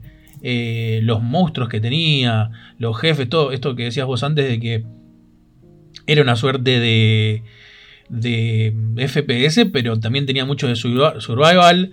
Eh, era, era como un juego que quedó en la nada porque no, no tuvo ni, pero ni cerca lo que digamos la, la- la aceptación de la gente que se pensaba que se esperaba que iba a tener justamente por tener a Cliff Barker atrás es como que hoy en día no sé hagas una película basada no sé en Stephen King vamos a poner y que no la vaya a ver nadie al cine Bueno, sí, es que sí, era un poco esa onda, y si te fijas, a ver, son dos juegos publicados por EA Games, eh, publicados en años consecutivos, que tienen el nombre del autor en la tapa. O sea, Clive Undying, American Maggie Salis. Eh, sí Es como que se rehusó en su momento eso, de venderte por el autor. No sé, era como, qué sé yo, unos años antes tenías Roberta Williams, Fantasmagoria, sí esa onda, ese marketing medio bizarro, eh, que era muy común en los juegos de PC. Pero mm, nada, lo que iba a decir es que sí, Barker se remetió en el desarrollo de este juego, porque él, por ejemplo, le puso la voz a un personaje, lo escribió, diseñó, que es la diferencia con el otro, que salió unos años después, que es el Clive Barker's Jericho. sí Que a ver, Jericho, a mí es un juego que me gusta, pero es un juego pedorro, hay que aceptarlo. sí quiero decir lo Eh, mismo sí que nada, Clive Barker en un par de entrevistas, digamos, eh, él dijo que para el Jericho directamente no tuvo contacto casi con el desarrollo. Fue más, él hizo el pitching y el guion y el estudio de desarrollo que fue Mercury Steam, que es el mismo de los Castlevania, el Oro Shadows, un estudio español. Eh, Mercury Steam hizo lo que se le cantó. Y, en este momento no me estoy acordando eh, el publisher de Jericho, que lo estoy chequeando en este momento. Pero. mm, Ah, no, mira, no, sí. Mercury Steam lo publicó directamente. Ah, no, Codemasters. Bueno, Codemasters también, una empresa grande. eh, Sí. No es EA Games, pero es una empresa grande. Nada, lo que, lo que se notó, a ver si comparamos Barker Jericho con Barker Sundyne, es que Jericho se nota que no tiene impronta de autor. Es cualquier cosa. Es un shooter. mm, Tenía una buena mecánica que era medio táctica. Pero se notó que en el Barker no estuvo mucho metido ahí. No, lo que pasa es que el Jericho para mí ya era más un, un shooter, un. Más de- muy tirado a la acción, ¿entendés? Ma- mucho más, una dinámica mucho más eh, fuerte. Acá, acá la narrativa tenía mucho. Acá la narrativa en el, en el Undying era. La narrativa era mucho más parte del juego minuto a minuto, no sé cómo decirlo. Como que tenía mucho más que ver con todo. Para mí el Jericho era a los tiros a romper cosas, matar monstruos. Sí. Sí, tenía esa. Es que sí, los diseños de los combates eran muy shooter. Tenía esa mecánica que vos ibas poseyendo a los miembros del equipo y cada Sí. uno tenía su habilidad, que eso estaba bueno. Pero bueno, no lo supieron explotar. Y además es un juego que parece recortado porque tiene un ritmo que viene re bien y de la nada terminó. pero así de la nada. Tiene un- una Sí. escena que va a negro. Cualquiera. O sea, no, no, cualquier cosa. Em, pero bueno, Claybackers Undyne es un juegazo, todavía se resostiene. Se puede comprar en go.com. Y si no lo Mm. jugaron, a jugarlo porque vale mucho la pena. Eh, y después, bueno, llegamos a Doom 3. Controvertido Doom 3. En 2004 Sí. salió. ¿Por qué puse el Doom 3? Sí, a ver, Porque ¿por qué para mí- Doom 3? Porque para mí, más allá de ser, obviamente, un FPS eh, increíble para mí, increíble, es un juego que realmente tenía atmósferas muy zarpadas de terror. O Sí. sea, había salido un poco de lo que era el, el 1 y el Doom 1 y el Doom 2. em, si, bien no- si bien mucha gente cree que... Hay mucha gente que me dice, che, para jugar al, al del 2016 o al, o, al, o al Eternal, ¿tengo que jugar los tres primeros? El Doom 3, por así decirlo, no es una continuación, o sea, no es una secuela de, del 1 y el 2, por así decirlo, sino que es una especie de reboot, ¿está bien dicho? Sí. Ponele- Sí, es que es- fue el primer reboot, quizás. Sí. Claro. Eh, y lo que tuvo esta parte fue, primero que la historia, o sea, a nivel narrativo, había logrado algo muchísimo más grande que los dos primeros, obviamente por eh, el momento en que salió, la tecnología, etcétera, etcétera. Pero más allá de eso, se notaba que había eh, como una intención bastante fuerte de que vos juegues, digamos, obviamente te diviertas en esto de matar monstruos y demonios y todo. Pero de que entiendas toda la historia que había de trasfondo, que quizás en los dos Doom originales, si no leías cosas, si no te hablabas con otras personas, quedaban medio ahí como que había muchas cosas que obviamente por, por la narrativa de los juegos no quedaban. Y, y en, ese, en esa búsqueda de los de, de, de ID, supuestamente, o sea, son los que lo desarrollaron, de- desarrollaron eh, en esa búsqueda yo creo que generaban muchos climas de terror eh, que a mí me acuerdo me la hicieron pasar mal. Eh, muchos momentos donde, no sé, de repente se cortaba la luz y había como un montón de cosas, no sé, a mí me, creo que tiene, eh, más allá de- de- del terror de tener monstruos y demonios y esas cosas, eh, que sería eso como sería lo, más básico, creo que genera climas, es, uno de los primer, es el primer Doom para mí que genera eh, ambientes, ¿no? Donde vos te sentís como. Te sentís, te sentís la tensión, sentís los nervios. Tiene muchos momentos donde estás por pasillos donde no pasa nada y, y es como que estás a la expectativa de, mm, de que, uy, me va a salir algo en cualquier momento, en cualquier lugar. Yo creo que tiene mucho de eso. A mí me acuerdo que me encantó porque me hizo sentir esa. Me hizo sentir realmente en estar en, una, en un lugar lleno de monstruos que, en ningún momento sabía de dónde iban a venir. O sea, me, contagió algo muy, muy de empatía, muy de, de- de inmersión en el juego. Entonces, digo, para, por eso yo lo puse en la lista. Porque más allá de que sí, bueno, la gracia del juego es matar bichos y, y- y- y a todo lo que se te cruce. Tiene una cuestión, y para mí es mucho la búsqueda del juego, de meterte en el ambiente. eh, de, digamos, de lo que es la historia. Sí, además eh, es algo que no se suele decir, pero Doom 3 influyó muchísimo en Dead Space, influyó muchísimo en Soma, o sea, de- lo de Soma lo, lo dijo eh, Thomas Grip, el diseñador principal de Frictional Games, pero porque Doom 3 lo que tiene eh, es, para mí la narrativa ambiental de Doom 3 es muy buena, eso que te vas Sí. encontrando terminales, cómo vas interactuando, eh, cómo te vas enterando de la historia en el ambiente, que hoy en día, a ver, puede parecer una boludez, pero en su momento, eh, a ver, Doom 3 no llegó a hacer una impronta como hizo Bioshock, que Bioshock en lo que es los shooters influyó muchísimo, eh, en las formas de narrar, pero Doom 3 igual en, en lo que es el terror y la forma, digamos, qué sé yo, el diseño de... El diseño de los niveles, por ejemplo, recuerda bastante también a, Dead Space, porque todavía eran estos juegos que hoy en día capaz ya no se conciben tanto, pero que eran, digamos, eh, juegos narrativos 100% inmersivos en el sentido de que vos eran juegos de acción que tenían un protagonista silencioso, que era más testigo de lo que estaba pasando, y la forma de narrar era muy del ambiente, o sea, la narrativa surgía del ambiente, y eso Doom 3 para mí lo hizo súper bien. Muchos dirán que no es Doom. Capaz no es Doom, pero para mí es un buen juego de terror. Yo, creo que a mí lo que me pasa es que mm, a nivel narrativo tiene un montón de cosas. eh, o sea, tiene un montón de cosas a nivel técnico y diseño que están solamente para apoyar lo narrativo y a mí eso me parece genial. Por ejemplo, todo lo que es eh, los efectos de luz eh, estaban hechos justamente para generar situaciones donde, donde vos la pases mal. El hecho de que yo de los parpadeos de las luces, de la poca luz o, de las luces muy focalizadas. O sea, había una construcción que te llevaban a querer vivir esto que dije antes, ¿no? De la inmersión. Eh, igual, también un- uno de los, de los creadores, me acuerdo de haber leído en alguna entrevista, eh, que dijo que, que se influenció un montón en cómo eh, Ridley Scott había hecho el suspenso de Alien, ¿no? Que me acuerdo que decía esto de que vos nunca lo ves, pero sabés que, o sea, nunca lo ves, no, no lo ves hasta que no lo tenés encima, pero vos sabés que constantemente el mal está ahí. O sea, no sabes en dónde, no sabes cuándo va a aparecer, pero sabes que está. Y el hecho de que te de que un juego desde su narrativa te genere esa incomodidad de saber que en cualquier momento puede pasar cualquier cosa, porque no es un, un juego lineal que sabes que no, no sé, no tenés al boss hasta que terminás el- el nivel. Eh, acá podía, te podría aparecer en cualquier momento. Y muchas veces te aparecía como de sorpresa. O se empezaban a generar climas y vos decías, uh, acá va a venir algo le va a pasar mal. Entonces digo, sí, hay, mucha- hay muchas personas que, mm, que dicen que, que no, no es como. no es un Doom. eh, pero también yo creo que. Y de nuevo. eh, afirmo y rectifico mi, mi, mi decisión de ponerlo. Que no solo. No solo. A ver, no solo generó.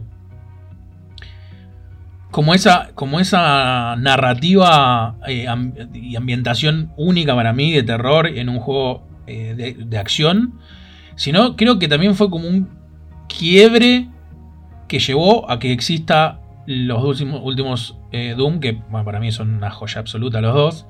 Em, porque si bien, vamos a decir, los nuevos toman esa cosa muy de tiro todo el tiempo como tenían los, los primeros, también tienen muchísima narrativa.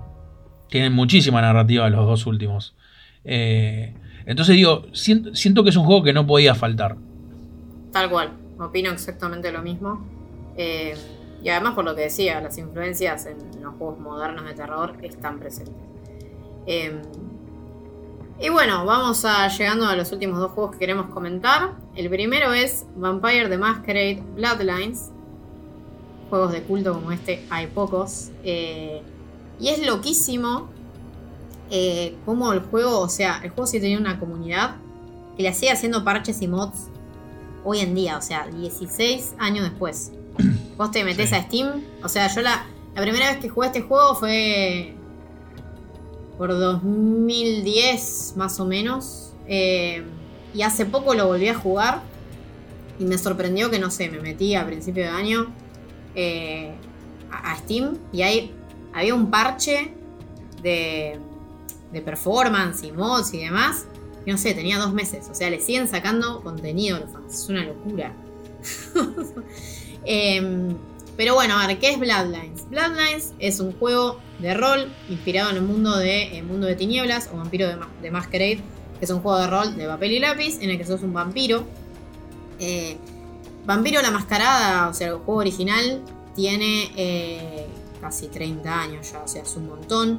Tuvo un montón de ediciones, un montón de reversiones. Eh, hoy por hoy tenemos Vampiro la Mascarada quinta edición y por eso hubo un resurgimiento de Vampiro, no sé, en el mundo audiovisual. O sea, hubo varios videojuegos de Vampiro la Mascarada, están saliendo manuales nuevos todos los años, se está volviendo a jugar Vampiro. Yo estoy jugando también el rol de papel y lápiz porque estoy remanija con Bloodlines 2. Pero bueno, ¿por qué? A ver, ¿qué tiene de zarpado Bloodlines 1? Bloodlines 1 es un juego que salió roto, súper bugueado, la comunidad lo arregló, tiene un diseño cuestionable eh, de la experiencia, digámosle. Pero como juego de rol, casi que no hay, eh, hoy en día, casi que no hay otro juego como Bloodlines. ¿Por qué? Porque el nivel de libertad que tiene el personaje eh, para enfocarse en las quests es tan amplio. O sea, vos te podés enfocar, vos podés prácticamente pasar todo el juego sin pelear casi. eh, usando, no sé, skills sociales si tenés un vampiro como Ventru o el Malkavian. O podés ser súper violento si tenés un Gangrel. O podés hacer un mitad y mitad. Podés tener, si tenés un toreador, por ejemplo. O sea, es como que cada clan vampírico que estaba en el juego de, de papel y lápiz lo trasladaron a un juego de una manera súper original. Eh, y bueno, nada, tenés un semi-mundo abierto también. eh, y el gameplay varía mucho de acuerdo al tipo de vampiro que sos. Porque, por ejemplo, si sos un Noferatu, que los Noferatus tienen una deformación, o sea, como que su. en el lore de vampiro, digamos. Eh, la maldición de los Noferatus es que la, la sangre vampírica les deforma la, la, la cara, la belleza del cuerpo. Entonces, todos los Noferatus Sí. son horribles. Son el típico vampiro. No sé, el Noferatu de la peli Noferatu. Entonces, Sí, si sí. vos sos un Noferatu y jugás Bloodlines, te tenés que ir escondiendo por las alcantarillas y demás y no puedes usar skills sociales. Entonces, el juego varía tanto de, de playthrough a playthrough, recuerdo cuál, qué vampiro usás. Y después, bueno, eh, es un juego que es re loco, no sé, el guion es re interesante, tiene una historia re zarpada, toca un montón de temas sociales. eh, porque bueno, estamos en Los Ángeles, digamos. eh, y bueno, la historia es vos sos un vampiro recién convertido y te estás metiendo en ese mundo. Y la verdad que es un juego que es cuestionable el diseño en qué sentido. Se nota que se quedaron sin plata y la recta final es un hack and slash berreta de pegarle a todo lo que lo que viene en un hotel re pedorro. Pero bueno, hay mods que, cam- que cambian eso totalmente. Eh, y no sé, tiene momentos de terror, por ejemplo, el momento que vas a la casa embrujada, o una, una quest que es en las alcantarillas, o la guarida de los Noferatu, que son realmente momentos muy aterradores. Y después, bueno, es un ejemplo de un juego de terror que, que es otro tipo de terror, qué sé yo, es a lo, a lo Buffy la casa vampiros, o sea, es otra cosa. Eh, y por eso, bueno, la gente está tan expectante de Bloodline 2, que al final parece que va a salir en 2021. Eh, Pues esos juegos se vienen anunciando hace 50 años más o menos. sí, sí, es que Bloodlines 2 es como un, eh, no sé, como una especie de Las Guardian o Final Fantasy XV, o sea, es de Claro. esos juegos que se vienen esperando hace décadas, o sea, y, y bueno, es re loco, o sea, si se animan a jugarlo, obviamente que se tienen que bancar un apartado técnico rústico. Eh, de hecho, una amiga lo jugó por primera vez hace poco, un saludo a Anju. Eh, y me dijo, a ver, no lo quiero volver a jugar cuando terminó, porque es re tosco, tipo, es un juego que ya está viejo, pero me encantó. O sea, la historia, el diseño de quest, toda la parte narrativa y demás, es como que no hay otro RPG que sea así. Por eso la gente lo sigue jugando y por eso se sigue haciendo parches en Steam. O sea, Claro. Sí, sí. Sí, por algo, por algo, digamos, subsiste después de tantos años. Tal cual. Sí, es que es de esos juegos que son únicos, como que no hay otro juego como Bloodlines. Y creo que es uno de esos juegos que hay que jugar antes de morir. Más allá de que capaz vas a renegar un poco, porque bueno, ya le digo, está bugueado. Pero bueno, se la rebanca. Yo me lo, a principio de año que me lo instalé para volverlo a jugar. En Windows 10, manda re bien, con los parches de la comunidad. Bájanse los parches de Steam. La comunidad, los foros de Steam, está todo. Em, bien. ¿Sabes que Nunca lo jugué. De, o sea, para mí siempre este juego eh, fue un juego de rol tipo, así como decías vos, papel y lápiz. Eh, nunca, nunca me gustaron a mí, nunca pude engancharle el, el- como la onda. eh, y después siempre tuve como la idea de que el juego em- empecé iba a ser lo mismo. Entonces tampoco nunca lo jugué. Eh, ni tampoco conocí a nadie que lo tenga como para decir, bueno, miro lo que está jugando. O sea, fue como que lo, no sé, lo cancelé me- mentalmente y nunca lo jugué. bueno, Por capaz. te, te cap- escu- te escuché con atención todo lo que decías. Capaz te animes a jugarlo en algún momento. O bueno, yo calculo que cuando salga Bloodlines 2, que ojalá esté a la altura, eh, me da miedo que hagan un RPG genérico a, a lo actual. eh, porque sobre todo la figura del vampiro da para un RPG. No sé, por ejemplo, el que salió hace, hace poco, el Vampir, de los creadores de Life. Strange. El Sí. Vampir tiene un diseño narrativo zarpado. Falla en el sistema de combate, igual que Bloodlines. Pero me parece que es un buen sucesor, por ejemplo. Es algo que uno esperaría de un juego de vampiro a la mascarada. Eh, Ah, está, está bien hecho el Vampire, también lo recomiendo. Además tiene un modo... eh, tiene un modo para jugar sin combate y lo sacaron. Es como una especie de safe mode. Que si vos lo querés jugar 100% narrativamente, ver la historia y ver cómo influye, digamos, eh, no sé si. No, no tiene combate, quiero decir, a ver, no tiene combate literal. Podés morder Sí, sí, gente entendí, como vampiro. No, pero Sí. aclaro por si alguno capaz. O sea, vos podés consumir gente, como digo yo, y eso influye, eh, pero bueno. gente. Eh, así que bueno, esperemos que Bloodline 2 esté a la altura. Yo creo que sí. Sí, Y por último tenemos Call of Cthulhu Dark Corners of the Earth. Sí. Juegazo. Eh, acá me sale obviamente el fanatiquito de, de Lovecraft. Em, este juego en su momento publicado por, por Bethesda, la gran Bethesda, eh, fue un juego inspirado o basado en realidad en lo que es la, la llamada del, del Tulu de Lovecraft, que ya hicimos un, el primer capítulo, ¿no fue de Lovecraft que hicimos? Sí, El primer capítulo. Eh, igual estuvimos hablando de películas ahí. Eh, ¿Tendríamos que hacer algo de Lovecraft en los videojuegos? ¿Hicimos? no, no hicimos y podemos, tenemos que hacer. Sí, hay un montón, hay muchas aventuras gráficas, bueno, etc. Em, a ver, el juego, como dije antes, está basado en lo que es... em, tiene que ver, tiene cosas de la llamada del Tulu, pero en realidad está basado eh, en lo que son los mitos del Tulu. en- y en un, en un libro en particular que se llama Las obras sobre Innsmouth. em, Sí, que es el libro, para, es el libro que inspira todo. O sea, Sí, e- básicamente, ese, sí. ese inspiró el Call of Cthulhu nuevo, inspiró el Sinking Sí. City, inspiró el, el Shadows de Comet. O sea, siempre lo Eh, mismo. sí. Se quejaba, ¿no? Bueno, pero digo, Sí. es como que Es que las obras sobre que- Innsmouth, por ejemplo, también inspiró muchos de los juegos de mesa. Eh, Mansión de la Locura, el Arkham Horror. Todas las obras sobre Innsmouth. Cuando, cuando hablas con los agudos es porque estás indignada. Estoy un poco los indignada. agudos- sí.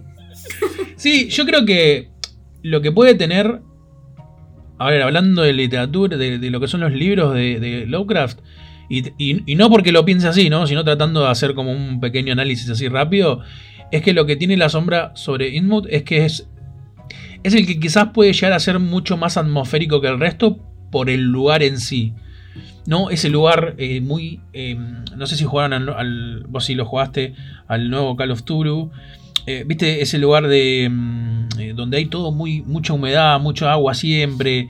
eh, que todo está en la costa. Que Sí, además eh, los profundos y bueno, Claro. los de profundo, esos son enemigos muy reconocibles. Tulu mismo, Sí. o sea, es muy del Exacto. mar, entonces sí. El hecho de que estás con el agua cerca te permite esto. Aparte también todo, bueno, toda la gente ahí rara y horrible que siempre están. Creo que, creo que viene por ahí porque justamente es el más. Es muy visual quizás, por eso. Sí, Sí. sí. Eh, por eso sí, o sea, volviendo al episodio 1, si nos ponemos a pensar en la película Dagon, eh, que más allá de los efectos especiales tristes que tiene, es como muy, muy, muy ambiental, muy climática la película, porque te da como esa, te permite hacer ese lugar, yo creo que es un poco lo que decía antes con, con el Doom, pero vieron, Esto- cuando uno ve una película y, sienten como esa incomodidad todo el tiempo de salir, eh, viste que vos decís, ¿por qué están en ese lugar? Váyanse, no es que no es un no es un- no sé, una aldea normal. Hay gente rara. O sea, como que te generaba eso. Y el libro, cuando lo lees, te genera mucho eso. Pero bueno, volviendo al, al Dark Corners of the Earth. eh, nada, el juego está basado en, eso. eh, y la verdad es que, digo, yo creo que a nivel narrativo tiene cosas que son muy buenas por cómo escala el juego.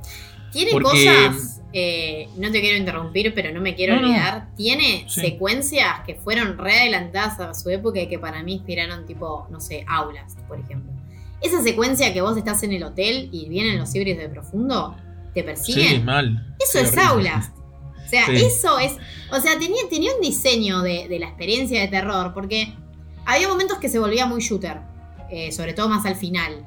Pero en Sí, otros, en otros que era un survival horror, pero que no, no hubo mecánicas que no se volvieron a repetir.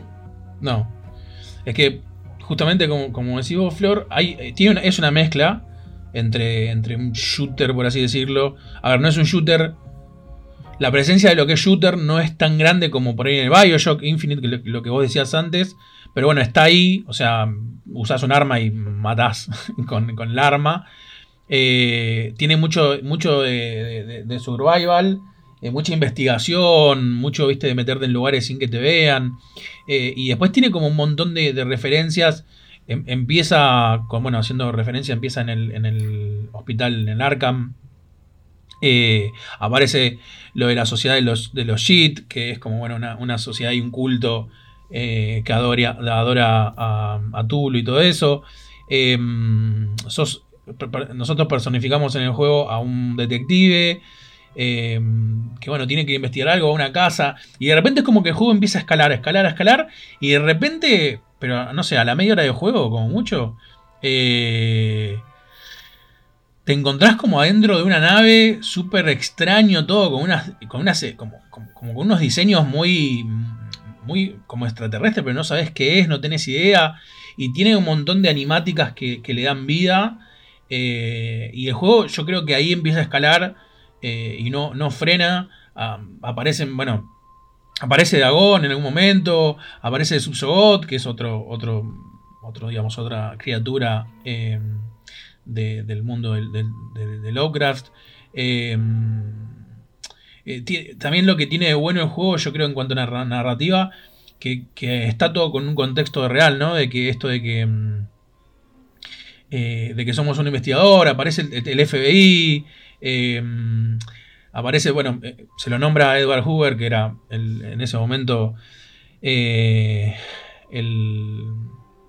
uno, de los, de los, ¿cómo se llama?